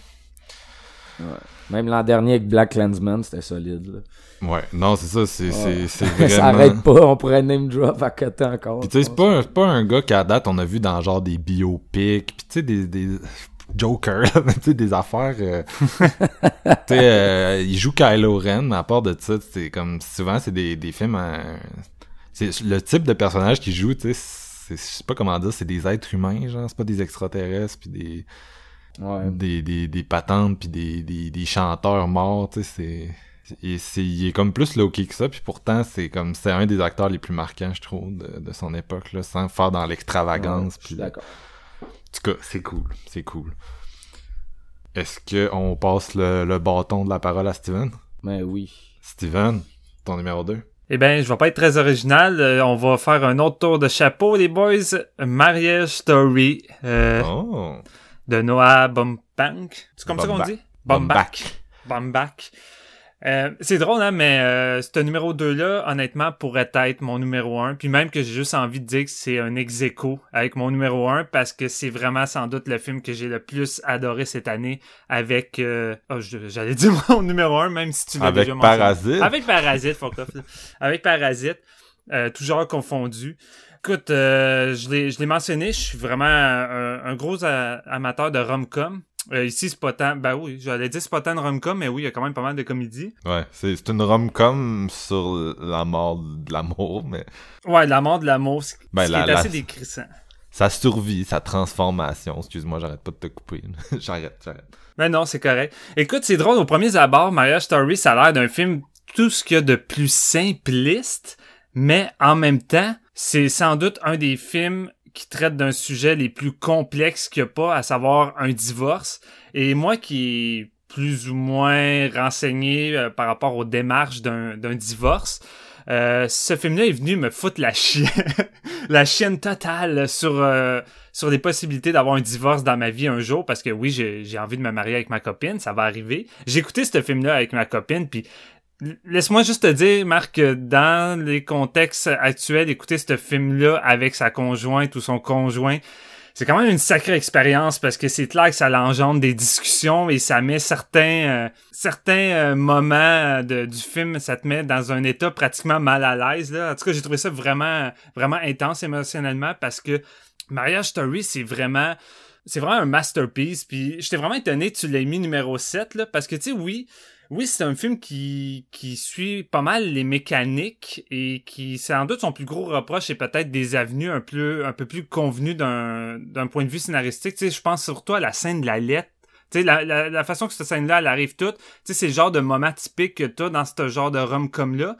Mais la scène est juste fucking bonne pareil. Puis c'est ça la, plus, la plus grande qualité de Marriage Story, c'est que en dehors du fait euh, qu'on a euh, deux des meilleurs, sinon les meilleures performances d'acteurs qu'on a eu cette année avec Adam Driver puis Scarlett Johansson, je les ai jamais vus aussi bons que dans ça. Là, c'est vraiment monumental. C'est surtout que c'est un film qui se qui mise sur la qualité euh, des scènes. Puis qu'est-ce qui arrive souvent avec les rom-coms ou les, films d'amour, c'est que tu vas avoir une ou deux scènes en particulier, des moments forts que les réalisateurs vont incruster dans leur film pour qu'un coup tu vas le terminer. C'est des scènes que tu vas te rappeler, puis c'est des scènes qui vont te marquer. C'est tout le temps le moment fatidique. Ça peut être une chicane, ça peut être des retrouvailles, peu importe. Puis c'est vraiment les moments forts qui vont venir encore plus te, te bousculer à la fin du générique. Mais Marriage Story, pour moi, chaque fucking scène de ce film-là est un, est un highlight. Puis pour moi, chaque scène, chaque scène à elle tout seul pourrait être un court métrage. C'est quasiment toutes des longues scènes de, je sais pas, ça peut aller de 5 minutes à 10 minutes parfois. Puis isolé des autres, là, ça forme déjà de quoi d'unique à, à celle tout seul. Puis dès la scène d'intro, dès, euh, dès les, tous les, petits moments, le- le- la scène d'intro, tu sais, qui fait juste nous présenter euh, chacun le point de vue de, de son amoureux, son amoureuse, et dit les défauts, les qualités. Tu sais, déjà là, c'était utilisé pour la bande-annonce, puis c'est déjà tellement complet que ça te donnait une vague idée de qu'est-ce que ça allait être. Le film, ça te montrait toute la scène d'intro, puis après, on te mettait juste une, une séquence du procès pour te dire ça va finir en procès, en divorce. T'es comme, ok, c'est efficace, je veux rentrer là-dedans, mais tu sais, tout le film est comme ça, que ça soit des petits moments de chacun vont trouver leur avocat, mais ces moments-là sont mémorables. Tu l'as mentionné plus, plus tôt dans, dans l'autre épisode, Marc, mais la scène de Scarlett avec Laura Dern, euh, Laura Dern qui est vraiment écœurante comme avocat, tu sais, moi, avoir été une femme, j'aurais voulu engager cette femme-là qui, qui te comprend puis qui est là pour te mettre à l'aise puis te, te rassurer. C'est sans doute la fille qui peut te mettre le plus à l'aise dans un divorce Ouais. d'avocat. Son, son speech sur le fait que les, les pères, ils ont juste des défauts depuis 30 ans, c'est bon aussi. Là, on, je t'en ai pas parlé. là, Ouais, mais vraiment, vraiment. non, non, non, c'est vrai. C'est vrai. comme- Puis comme tu dis là, c'est que des highlights. Fait que tu peux juste à ça, puis être comme Ah, telle scène, ah, puis telle scène, ah, puis cette bout-là, tu sais. Puis telle scène, tel dialogue, tu sais, tel dialogue, tel dialogue, ou tu sais, juste d'aller dans le sens contraire de Adam Driver qui, lui, en premier lieu, tu sais, va voir Ray Liotta, Ray Liotta qui est genre un, un pourri d'avocat, que lui, son but, c'est de- d'enlever tout ce que l'autre euh, a de plus cher, pis c'est qu'on va gagner, puis on va l'écraser, tu sais, pis c'est comme, non, je, tu sais, je veux pas l'é- l'écraser. Non, non, on va l'écraser. Puis là, il décide d'aller voir l'autre avocat le le, le petit vieux qui, qui lui est plus là en train de, de gaspiller du temps et à, à raconter des anecdotes puis des affaires qui ont aucun lien puis t'as juste Adam Driver qui regarde l'horloge puis c'est comme c'est-tu nécessaire ou?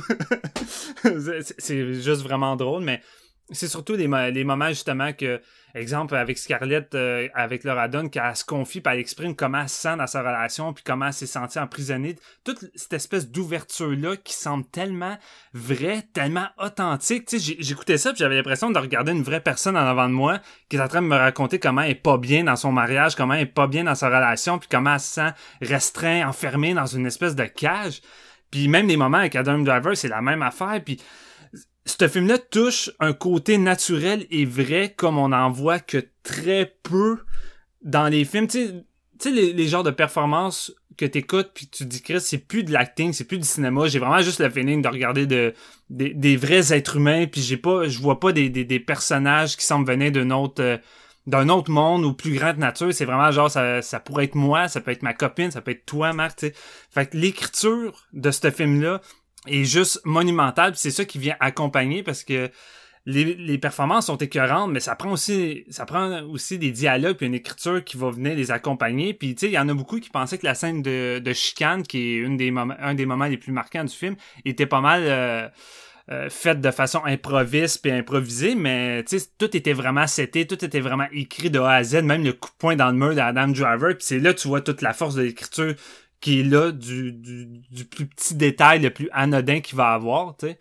Ah, je suis sûr que c'était tout écrit, ce film-là, parce que c'est trop... euh, C'est ça parfait. fait, ça fait plus, euh, ça fait, j'en parlais l'autre fois, mais tu sais, ça fait, ça fait comédie un peu plus classique, là, tu sais, de, les comédies de Ouais. studio de, d'une époque, euh, aujourd'hui lointaine, là, tu sais, que, années euh, 40, 50, 60, là, Mm. ça, ça a plus cette vibe-là que le vibe euh, comédie récente où les acteurs improvisent, puis tout, puis tout, là.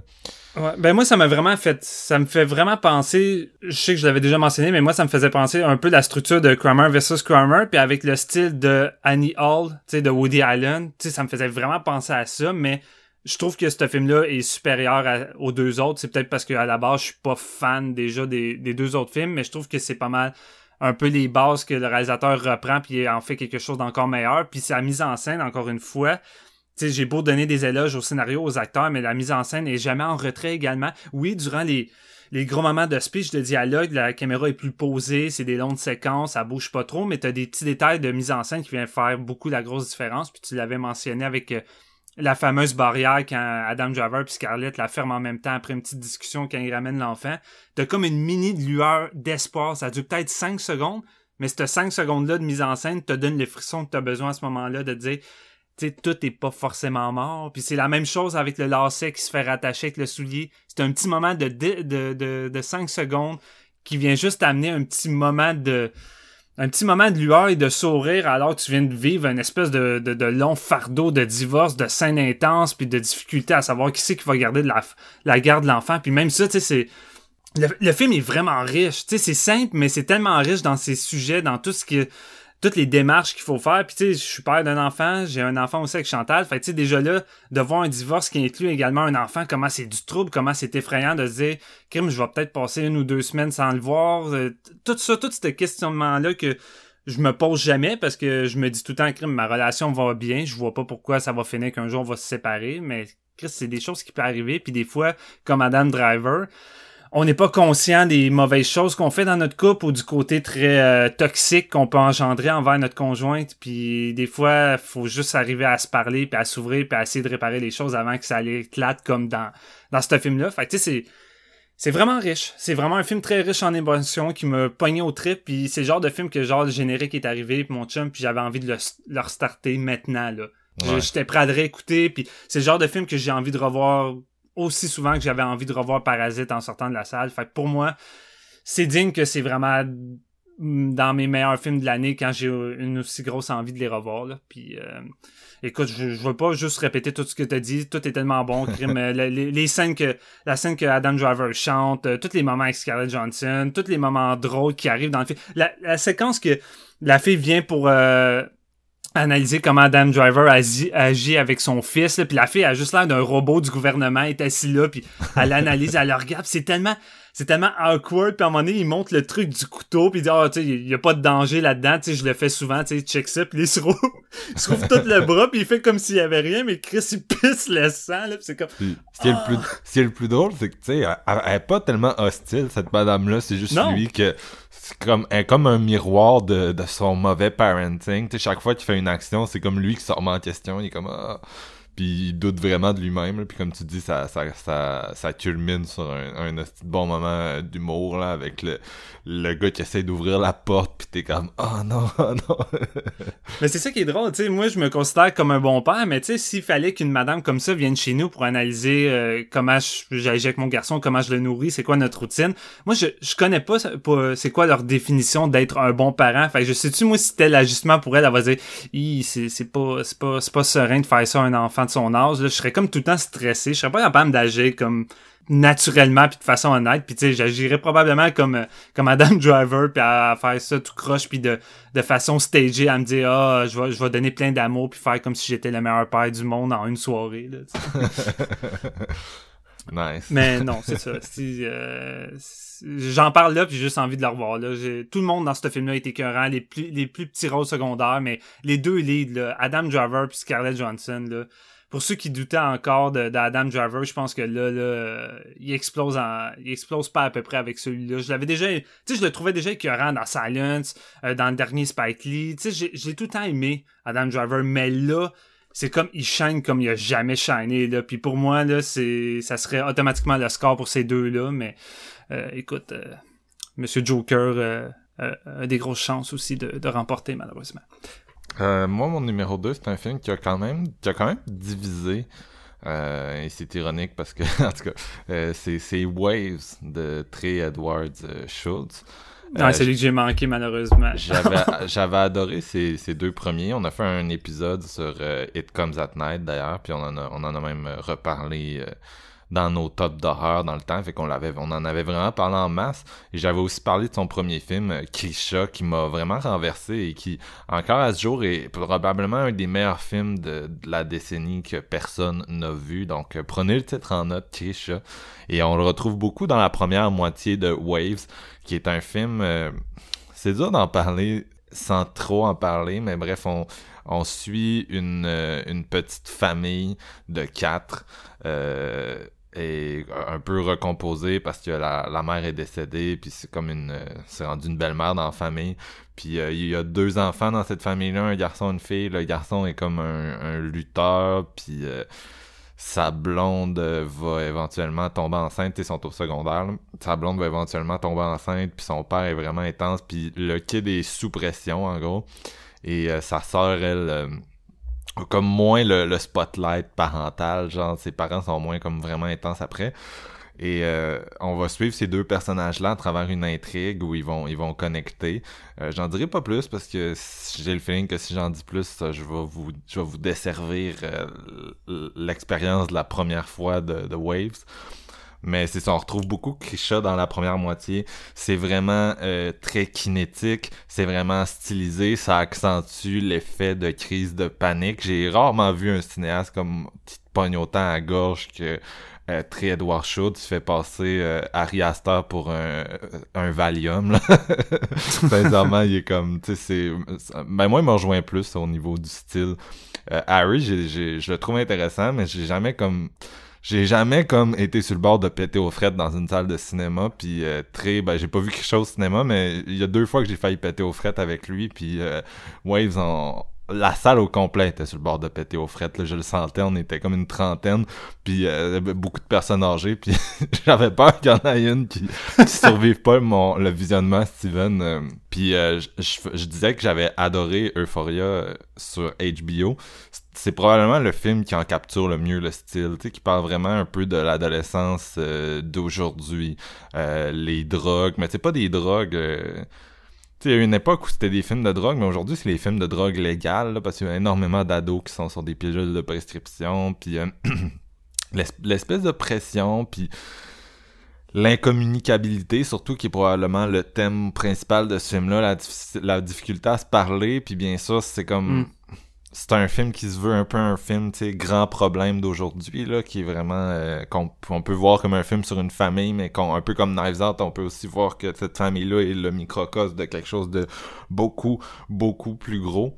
Euh, non, c'est ça, c'est, c'est, c'est, écoute, c'est, c'est un film qui est tellement, ça te garoche tellement d'émotions puis de mood, tu sais, c'est vraiment plus, je pense que c'est plus dans le mood puis les émotions qu'on retrouve l'unicité.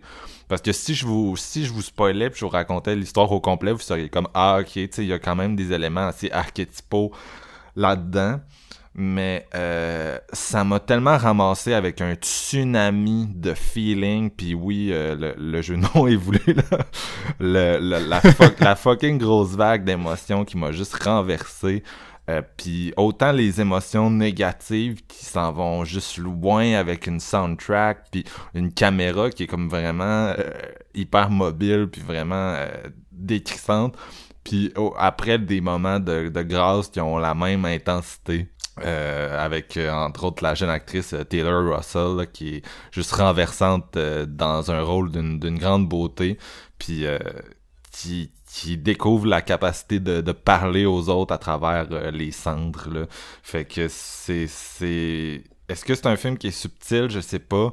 Est-ce que c'est un film dont j'avais besoin? Oui. Puis je pense que je suis pas tout seul en, en avoir besoin. Est-ce que c'est fucking bien fait? Oui. Puis vu que je peux pas tant parler plus de l'intrigue que ça, ben je pense que je vais m'arrêter là, guys. Euh, c'est... Non, c'est, c'est comme... C'est juste, tu peux, tu peux, tu peux quasiment rien dire sur qu'est-ce qui se passe là-dedans.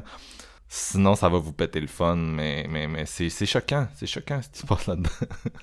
Qu'est-ce que Ben, je pense que la subtilité, je pense que la subtilité est pas tout le temps nécessaire dans un film. Des fois, ça peut juste être in your face sans subtilité, puis juste ça veut être clair dans qu'est-ce que ça, dans, dans qu'est-ce que ça veut dire. Puis, tu sais, Marriage Story, ça en est le parfait exemple. Ouais. C'est un film qui est zéro subtil, puis ça fait juste tout te dire euh, en plein visage, puis c'est pour moi, c'est ça qui est, qui est bon. De temps en temps, ça fait du bien. J'ai pas, on n'a pas tout le temps besoin d'y aller dans la, grosse subtilité, puis le gros symbolisme, puis euh, d'essayer de déchiffrer un peu plus euh, en profondeur ce que ça veut dire. Fait, tu j'ai pas, j'ai pas tant de problème avec ça tant que c'est, tant que c'est bien fait, évidemment. C'est, ça la grosse différence. Non, c'est clair. Ben moi, c'est ça. Si je le mets numéro 2, c'est parce que je pense que c'est profondément bien fait.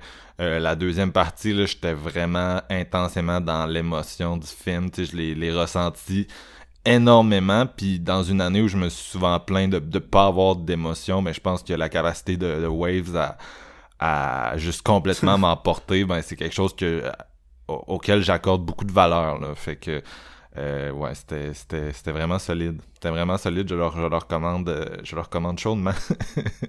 Tu sais bien ça, quand je vais l'écouter en Blu-ray, je vais être comme non, le film aurait été dans mon top. C'était vraiment quelque chose qui était fait pour le cinéma en plus là, dans le sens où, euh, Ouais. tu sais, c'est ça qui est le pire, c'est que tu sais, c'est un drame. euh, je veux dire, tu sais, ça aurait pu être fait par le réalisateur de Moon Knight, pas en termes du style, là, mais en termes de ce qui est raconté. Tu sais, c'est un drame de, de, de, de... Le gars, il veut, il est comme, tu peux pas le dire, quoi? je suis dans un champ de mine. Non, mais tu sais, c'est, familial avant tout.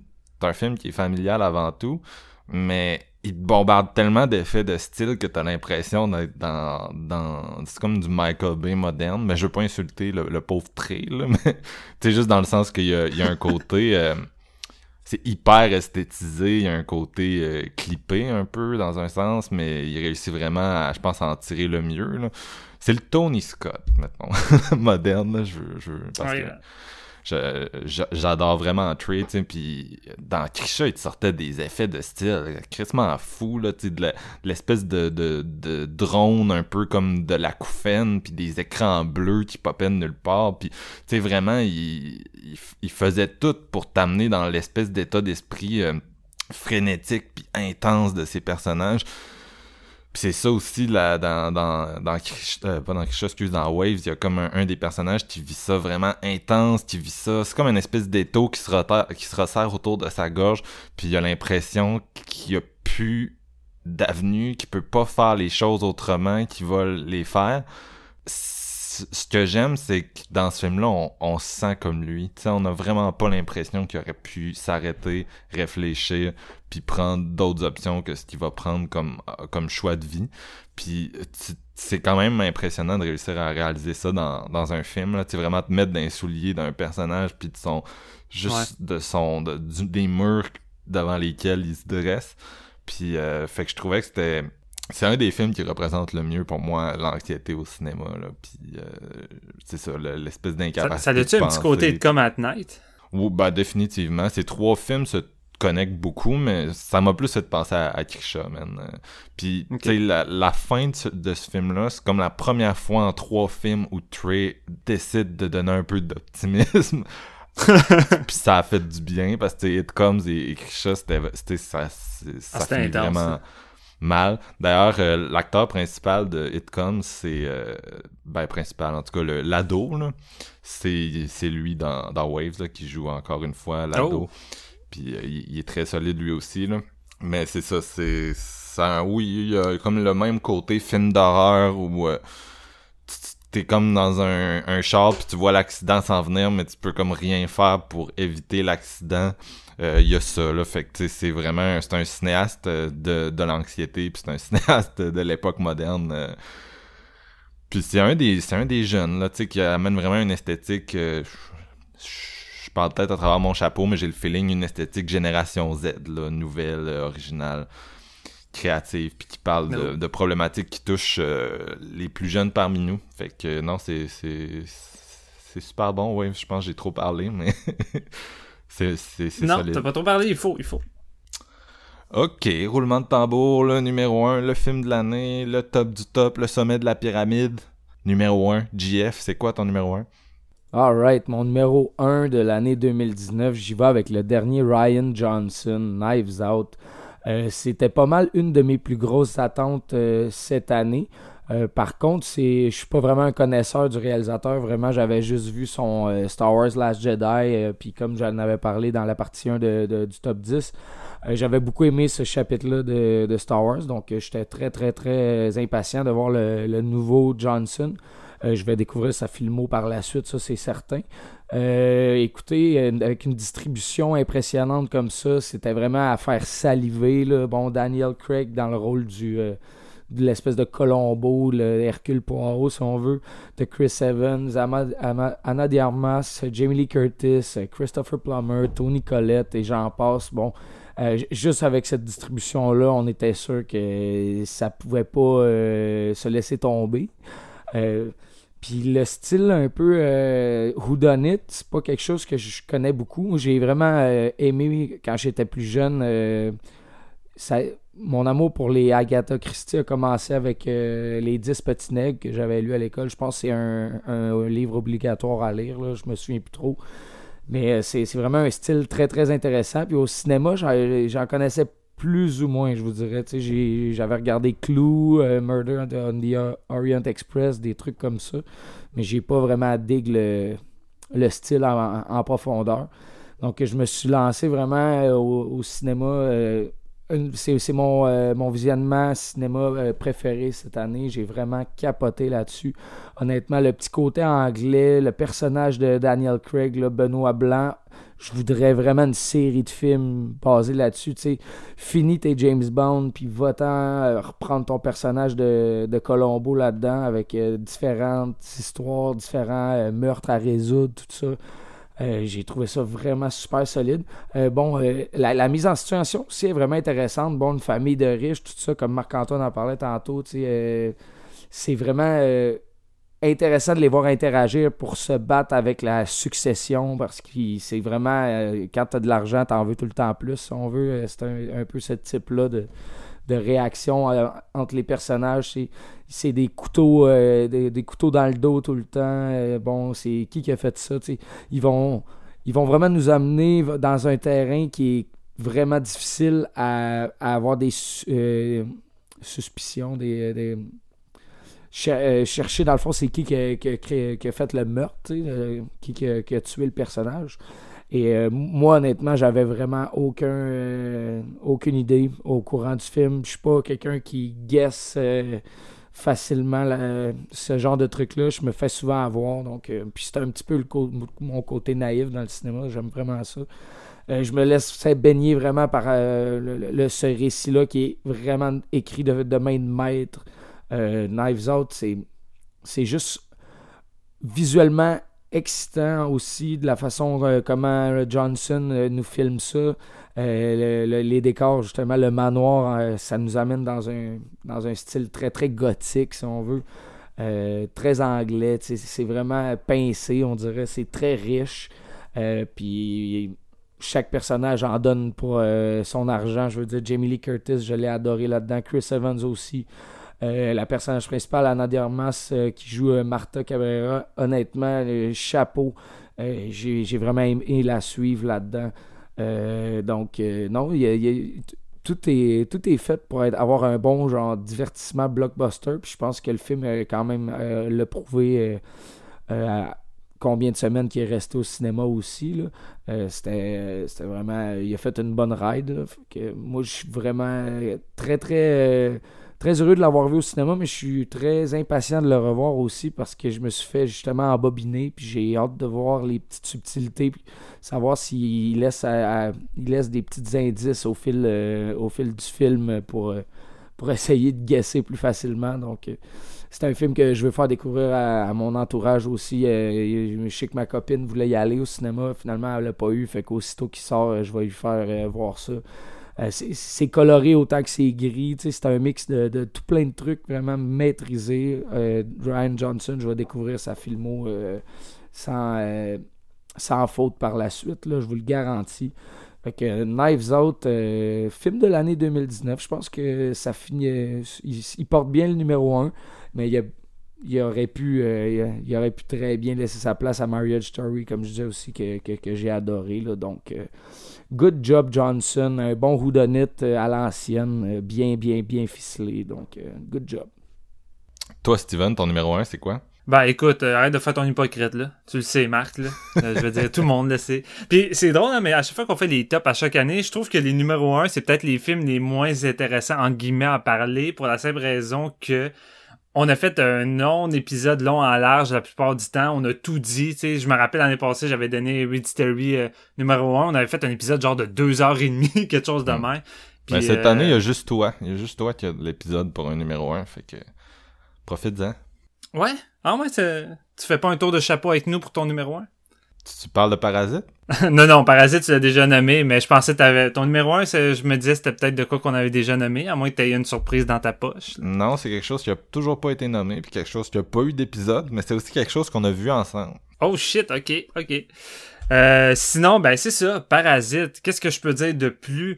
Euh, le film le mieux critiqué peut-être cette année, le film qui a fait le buzz, qui, a- qui a été nominé aux Oscars. Six Oscars pour Parasite, ce qui quelque chose de fantastique. Là. Enfin, un film euh, coréen qui est pas juste nominé dans meilleur film étranger. Je veux dire, fou. Joon, ah, c'est fou, nominé meilleur réalisateur, meilleur film, meilleur scénario. Euh... Puis en plus nominé dans, dans meilleur film étranger également. Il est dans les deux, si je me trompe pas. Euh, oui, c'est ça. euh, Ouais, c'est ça. Hein. Cette catégorie-là, il y aura pas un gros suspense, là. C'est ça, c'est lui qui va gagner. ouais, non, c'est Là, la question reste, est-ce qu'il est capable de, de gagner en dehors de ça? Et ça va être intéressant à vérifier. Là, je...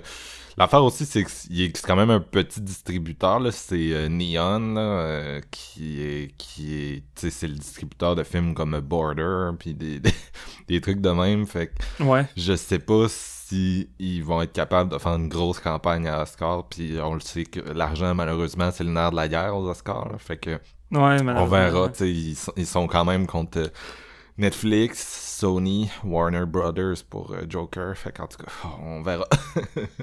Écoute, je pense pas qu'il va gagner le, le meilleur film euh, tout court, mais crime, il y a rien qui peut être impossible de gagner meilleur, meilleur réalisateur ou même meilleur scénario. Tu sais, ça pourrait être euh, une Ouais. méchante belle surprise. Là, fait que... Je lui Mais souhaite. non, c'est ça. Je veux dire, bonjour. Euh, on a tellement déclaré notre amour dans le dernier épisode. Je veux dire, il nous arrive avec Parasite, un film original, un film universel, un film crissement accessible en plus d'être intelligent, bien écrit, bien filmé, avec un casting de fou qui revient avec ses thèmes habituels, la guerre des classes, mais cette fois à travers d'une maison au lieu de euh, train. Et euh, c'est ça que je trouve fou avec Bonjo, c'est que c'est un réalisateur qui, malgré qu'il revient souvent avec ces mêmes thématiques, arrive constamment à se renouveler, euh, puis arrive tout le temps à construire une histoire qui est tout le temps profonde, originale et divertissante. Euh, c'est un réalisateur qui arrive tout le temps à bien mixer tout ça, puis vraiment à faire du gros cinéma de divertissement, mais en même temps d'offrir tous les ingrédients d'un film d'auteur qu'on aurait en temps normal, qui serait limité, qui serait moins accessible pour la, plupart de, de monsieur et madame, tout le monde. Et avec Parasite, je pense c'est là qu'il atteint son, sommet de maîtrise en tout ça. Je trouve que c'est son film qui mixe le mieux le tout. Euh, Est-ce que je suis prêt à dire que c'est, c'est mon film préféré ou son meilleur film? Je sais pas, tu sais, j'ai beaucoup, beaucoup d'amour pour Memory of Murder, mais euh, je, je crois je crois que Parasite est vraiment peut-être son, son film qui atteint vraiment son qui atteint vraiment son, son pic en termes de, de, de metteur en scène. Je veux dire, la mise en scène là-dedans, c'est vraiment c'est du top notch, tout ce qu'il arrive à faire. Et tu sais, son écriture est sans faille, encore une fois. Fait que tu sais, j'ai- j'ai vraiment rien de négatif à, à, à, à dire sur ce, son dernier film. Puis je pense que j'ai juste rien de négatif à dire dans la filmo de ce réalisateur-là. C'est un peu comme un, une espèce de gros buffet où que tout est crissement bon, puis il y a rien de négatif. C'est juste choisissez celui qui vous celui qui vous parle le plus, puis c'est tout. là Parce que dire que Parasite est son meilleur film, ça veut ça veut pas dire grand-chose au bout du compte, parce que sinon c'est comme demander à quelqu'un c'est quoi ton meilleur Quentin Tarantino, là. Il y a du Ben, monde qui ça, dire. C'est, Jackie Brown, puis il y en a d'autres qui vont dire que Jackie Brown c'est, son moins bon, puis il y en a qui vont dire Once Upon a Time in Hollywood c'est son moins bon, mais je sais pas c'est qui ces non, c'est ça, exactement. Ah, Peut-être Marc-Antoine, je sais pas. Mais, euh... est-ce que tu tout le temps, tu prends la time, mon esti? Non, mais là, c'est la fin euh, de l'année. L'année est finie. Après ça, là, je, je coupe le, le, le- je ferme le rideau, j'en parle plus. Mais, 2020. je suis pas sûr. Hey, petite parenthèse, t'as-tu vu qu'il voulait faire une télésérie de ça?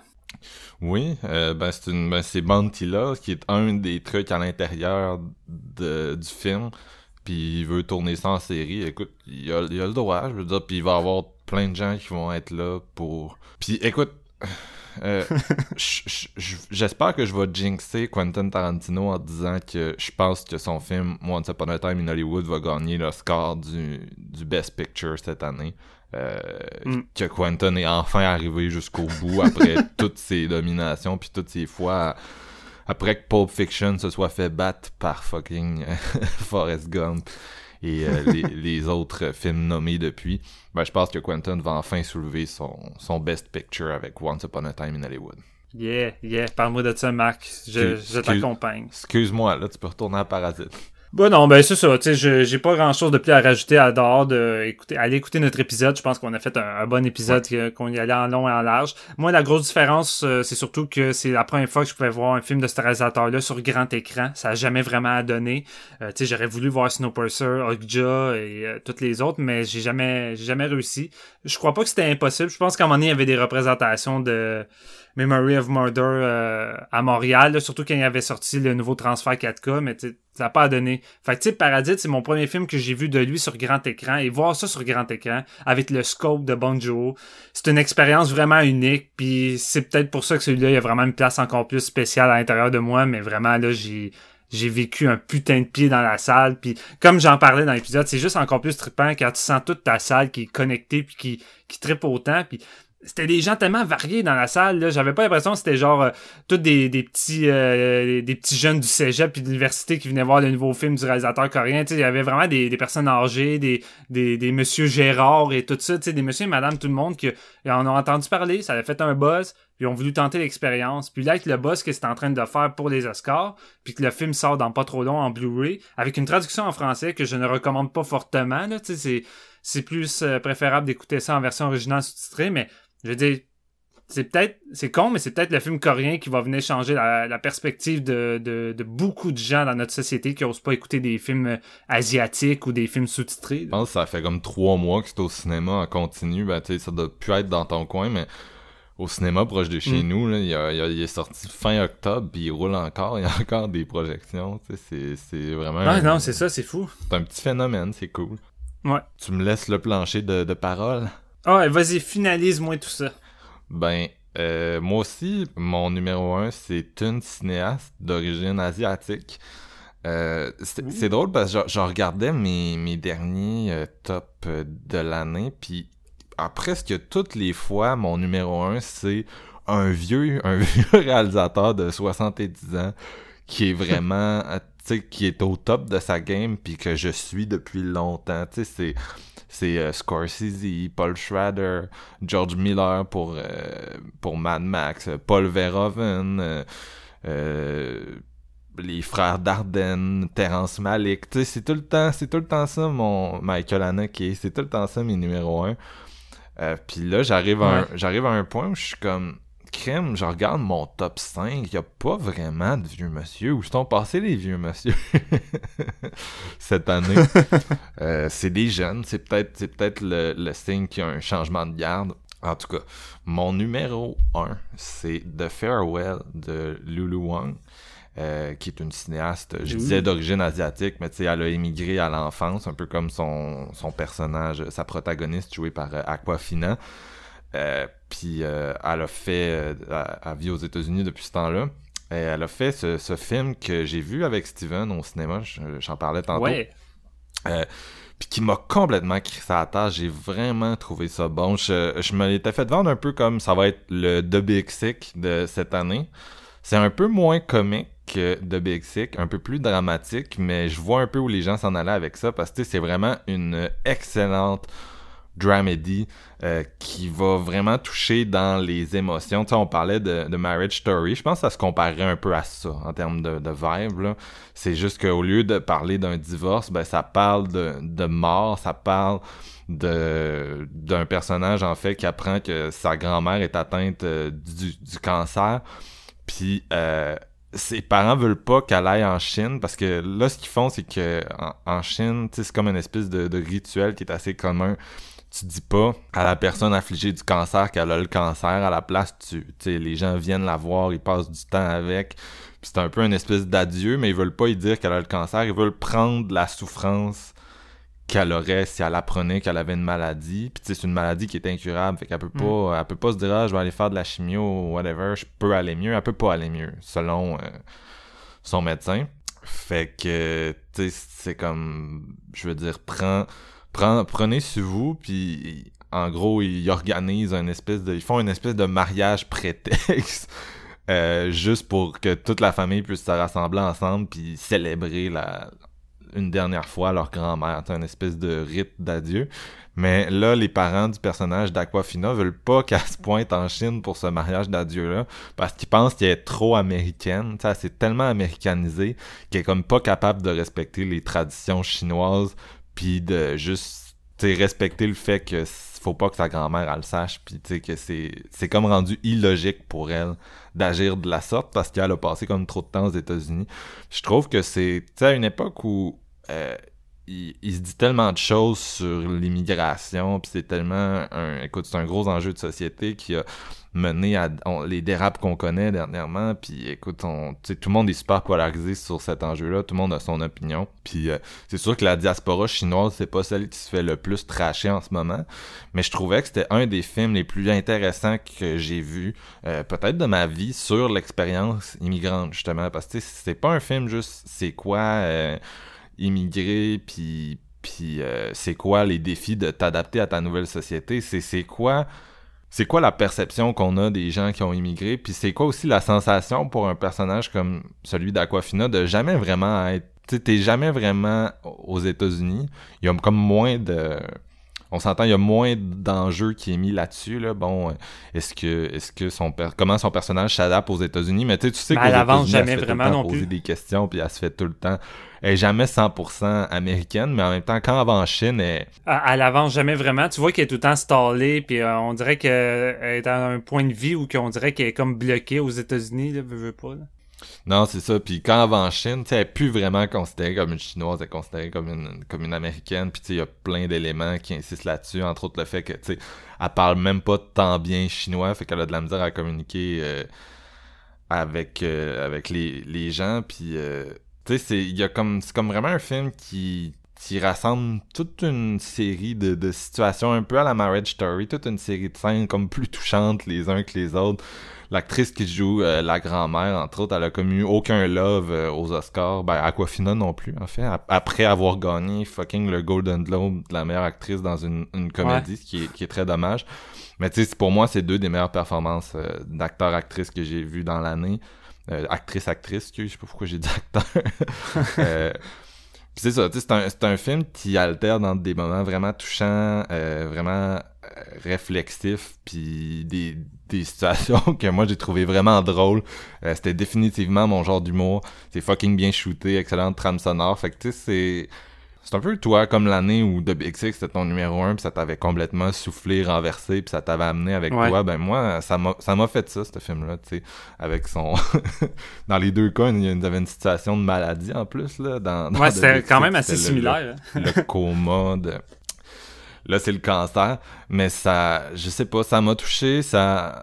Ce que j'ai trouvé intéressant aussi, c'est que ça changeait vraiment ta perspective sur euh, les rituels. Il y avait, y avait, y avait une qualité anthropologique à tout ça. Tu, tu, rentres dans, un rituel d'une famille, puis au début, tu trouves ça fucking fucké, mais plus tu passes du temps avec eux, c'est un tu passes, euh, je veux dire, deux heures, c'est un film avec eux, tu passes deux heures avec cette famille-là, puis à la fin, tu comprends leur motivation, tu comprends qu'est-ce qui se cache derrière ça, puis t'as, t'as traversé un pont de compréhension. Puis à, la limite, tu te dis, Chris, quasiment mieux qu'ici, la façon dont ils vivent leur deuil. C'est ça qui est drôle, hein? tu lis le synopsis, puis tu remets en question le fait de compter un mensonge à quelqu'un, tu sais, qui, qui va mourir. Puis c'est un peu ça, t'as un peu la même réaction qu'Aquafina au début du film, euh, quand elle est pas vraiment en accord avec ça, puis qu'elle comprend pas l'intérêt de faire ça. Mais plus le film avance, puis plus que tu comprends quand même, puis t'arrives t'arrives à, accepter ce, ce genre de rituel-là qui est complètement différent d'ici. Puis, est-ce que ça veut dire que je voudrais qu'on fasse ça ici ou que je serais prêt? Aucune idée, là, c'est pas ça la, la question, là, c'est beaucoup trop gros comme changement, mais, dans le contexte de, de notre culture, j'arrive à comprendre pourquoi ils font ça, puis ça a peut-être pas... euh, ça n'a pas forcément des, des, juste des choses négatives de, de faire ça. Non, c'est ça. Puis, tu tout, tout ça est vu à travers comme le, le lens, le, le point de vue de, de ce personnage-là, tu sais, qui... C'est ça que j'ai... Je sais pas, je pense que c'est avec ça que j'ai connecté beaucoup, son espèce de sensation de comme pas être chez eux nulle part, tu sais, puis Ouais. euh, éventuellement, cette sensation-là se dissipe, puis... Il y a vraiment beaucoup de thèmes à unpack dans ce film-là, c'est ça qui est intéressant aussi, c'est, tu sais, c'est un... Il y a un côté tranche de vie, mais il y a vraiment beaucoup des expériences, je pense, de, de, de, la, de la réalisatrice en tant que personne qui ont été comme mis à travers ça. Euh, puis pour cette raison-là, c'est vraiment riche. Ça fait pas juste taper le même clou tout le long. Euh, puis tout est parfait. Tout est parfait. Fait que vraiment, j'ai...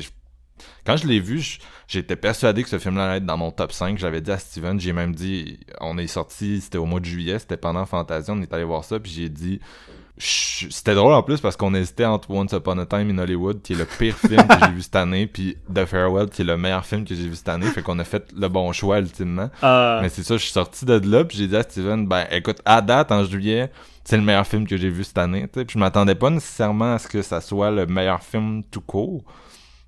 Mais force est d'avouer qu'à la fin de l'année, je considère que c'est le film le mieux fait que j'ai vu, tout simplement. Euh, ri- rien de plus, rien de moins. C'est un, un film qui m'a fait traverser par toute la gamme des émotions humaines, puis qui le plan à la fin, euh, quand on voit la grand-mère dans le rétroviseur, tabarnak, euh, je, je, je, Ouais, j'étais à côté de. Steven, j'étais comme si faut pas que je bois. Mais j'avais, j'avais les petites larmes, là, j'étais comme tabarnak. euh. Puis c'était pas la seule fois dans le film, là. C'est vraiment un, un truc touchant, bien fait, bien ficelé. Euh, fait que j'ai vraiment très hâte de voir qu'est-ce que cette réalisatrice-là nous réserve à l'avenir. Ouais, vraiment très très bon film. En, en fait, euh, je regrette pratiquement qu'on qu'on a qu'on a été voir ça puis qu'on n'a pas été voir Once Upon a Time. Tu sais, juste le trip de vivre, de voir ça ensemble puis de sortir du cinéma en tabarnak les deux. ah mon dieu, j'aurais Écoute. voulu voir ça. Tu te serais pas rendu là parce que je, je te l'ai compté, mais j'ai jamais vu Ouais. la fin de Once Ouais, non, je sais, c'est ça. Je te vois juste te lever, t'en aller, c'est comme où tu vas, mais je suis plus capable de me coller, je m'en vais. Je sais pas, non, mais honnêtement, je sais pas comment j'aurais réagi si t'avais été là. Ça aurait peut-être été différent, justement, parce qu'il y aurait eu du monde. Mais j'étais tout seul à mon screening. Ma, ma copine avait pas voulu y aller parce que elle avait trop entendu de, de trucs négatifs. Puis elle était comment j'ai pas, j'ai pas besoin de ça en ce moment. fait que j'avais été tout seul. Puis euh, Chris, euh, écoute, j'aurais, je, je, je sais pas, je sais pas. Peut-être que si t'avais été là, Steven, j'aurais toffé jusqu'à la fin pour pouvoir sacrer ensuite. Ouais, ben, ça, ça leur aurait donné le même résultat. Fait qu'au bout du compte, euh, c'est pas bien grave que t'aies pas vu la fin. Non, c'est clair, c'est clair. Mais bref, euh, The Farewell, si vous l'avez pas encore vu, c'est rendu disponible partout. Euh, ça, ça a fait sa run de cinéma il y a un bout, fait que Euh, vous pouvez le louer en digital, vous pouvez l'acheter physique. C'est partout, ça vous attend. Et malheureusement, ça n'a été nommé à aucun Oscar. Fuck you les Oscars. Ouais, Fuck you, écoute, les Oscars. c'est pas.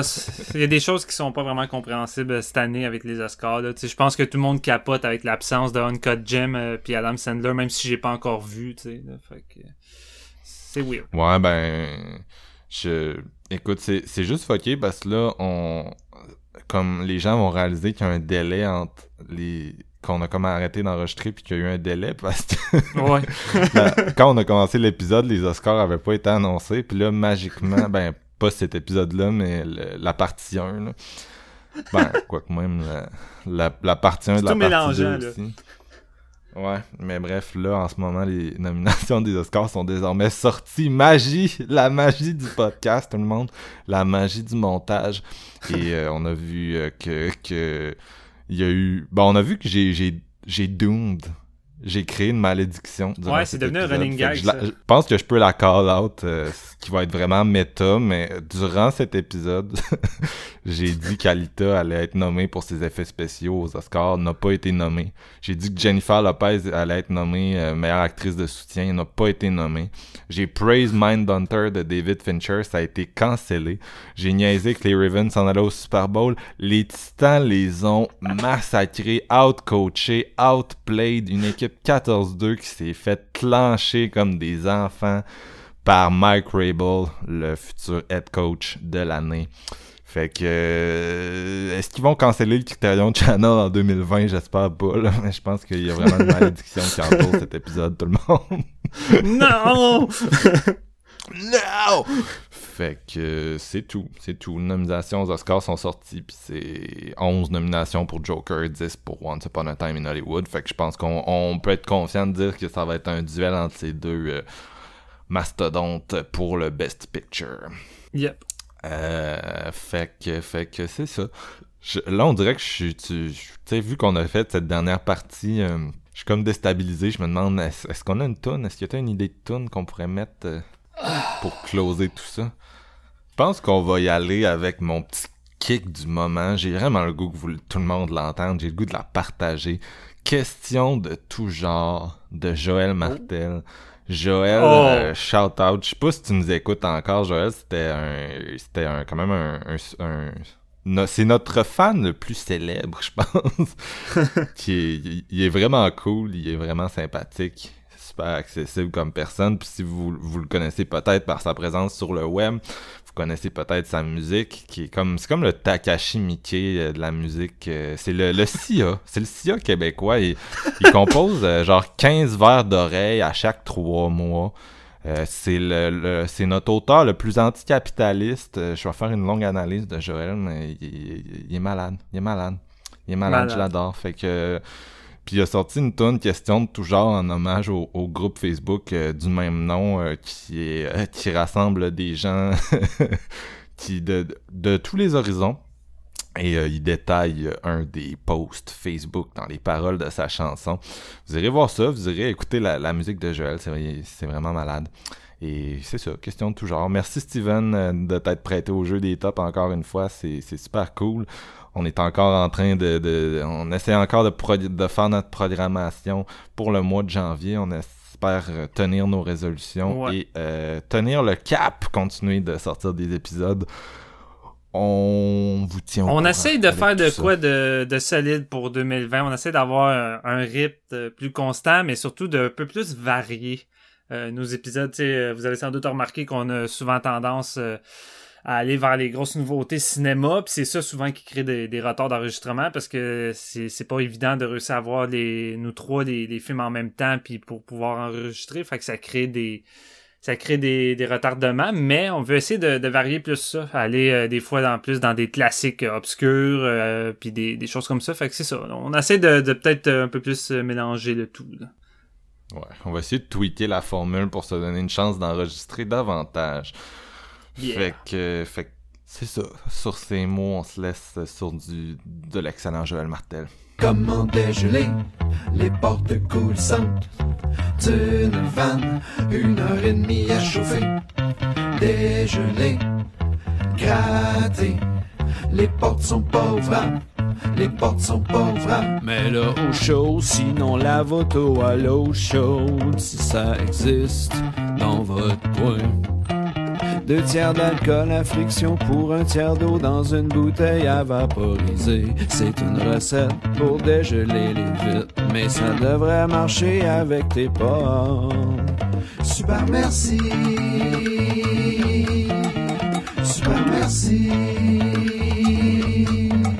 Super merci. Alcool à friction, alcool à friction, alcool à friction, alcool à friction, alcool à friction, alcool à friction, alcool à friction, alcool à friction. Moi j'en ai une, voici le truc de mes portes qui me font chier à mort. Tu prends un bidon de la vitre et tu le verses sur le dessus. T'en mets une masse, tu fais chauffer le char au max. En attendant, et comme par magie, quand la vitre finit de faire son effet, je te dirais en 10 minutes, te dirais en 10 minutes. Les portes sont dégelées, les portes sont dégelées. Super merci. Super merci. Shoot silicone en spray sur les casquettes de porte. Shoot silicone en spray sur les casquettes de porte. Shoot silicone en spray sur les casquettes de porte. Shoot silicone en spray sur les casquettes de porte. Shoot silicone en spray sur les casquettes de porte. Shoot en spray sur les casquettes de porte. Shoot silicone en spray sur les casquettes de porte. Shoot silicone en spray sur les casquettes de porte. Super merci. Super merci. Comment dégeler les portes coulissantes d'une vanne, une heure et demie à chauffer. Dégeler, gratter, les portes sont pas ouvertes. Les portes sont Une pas ouvertes. question de tout Comment genre. dégeler les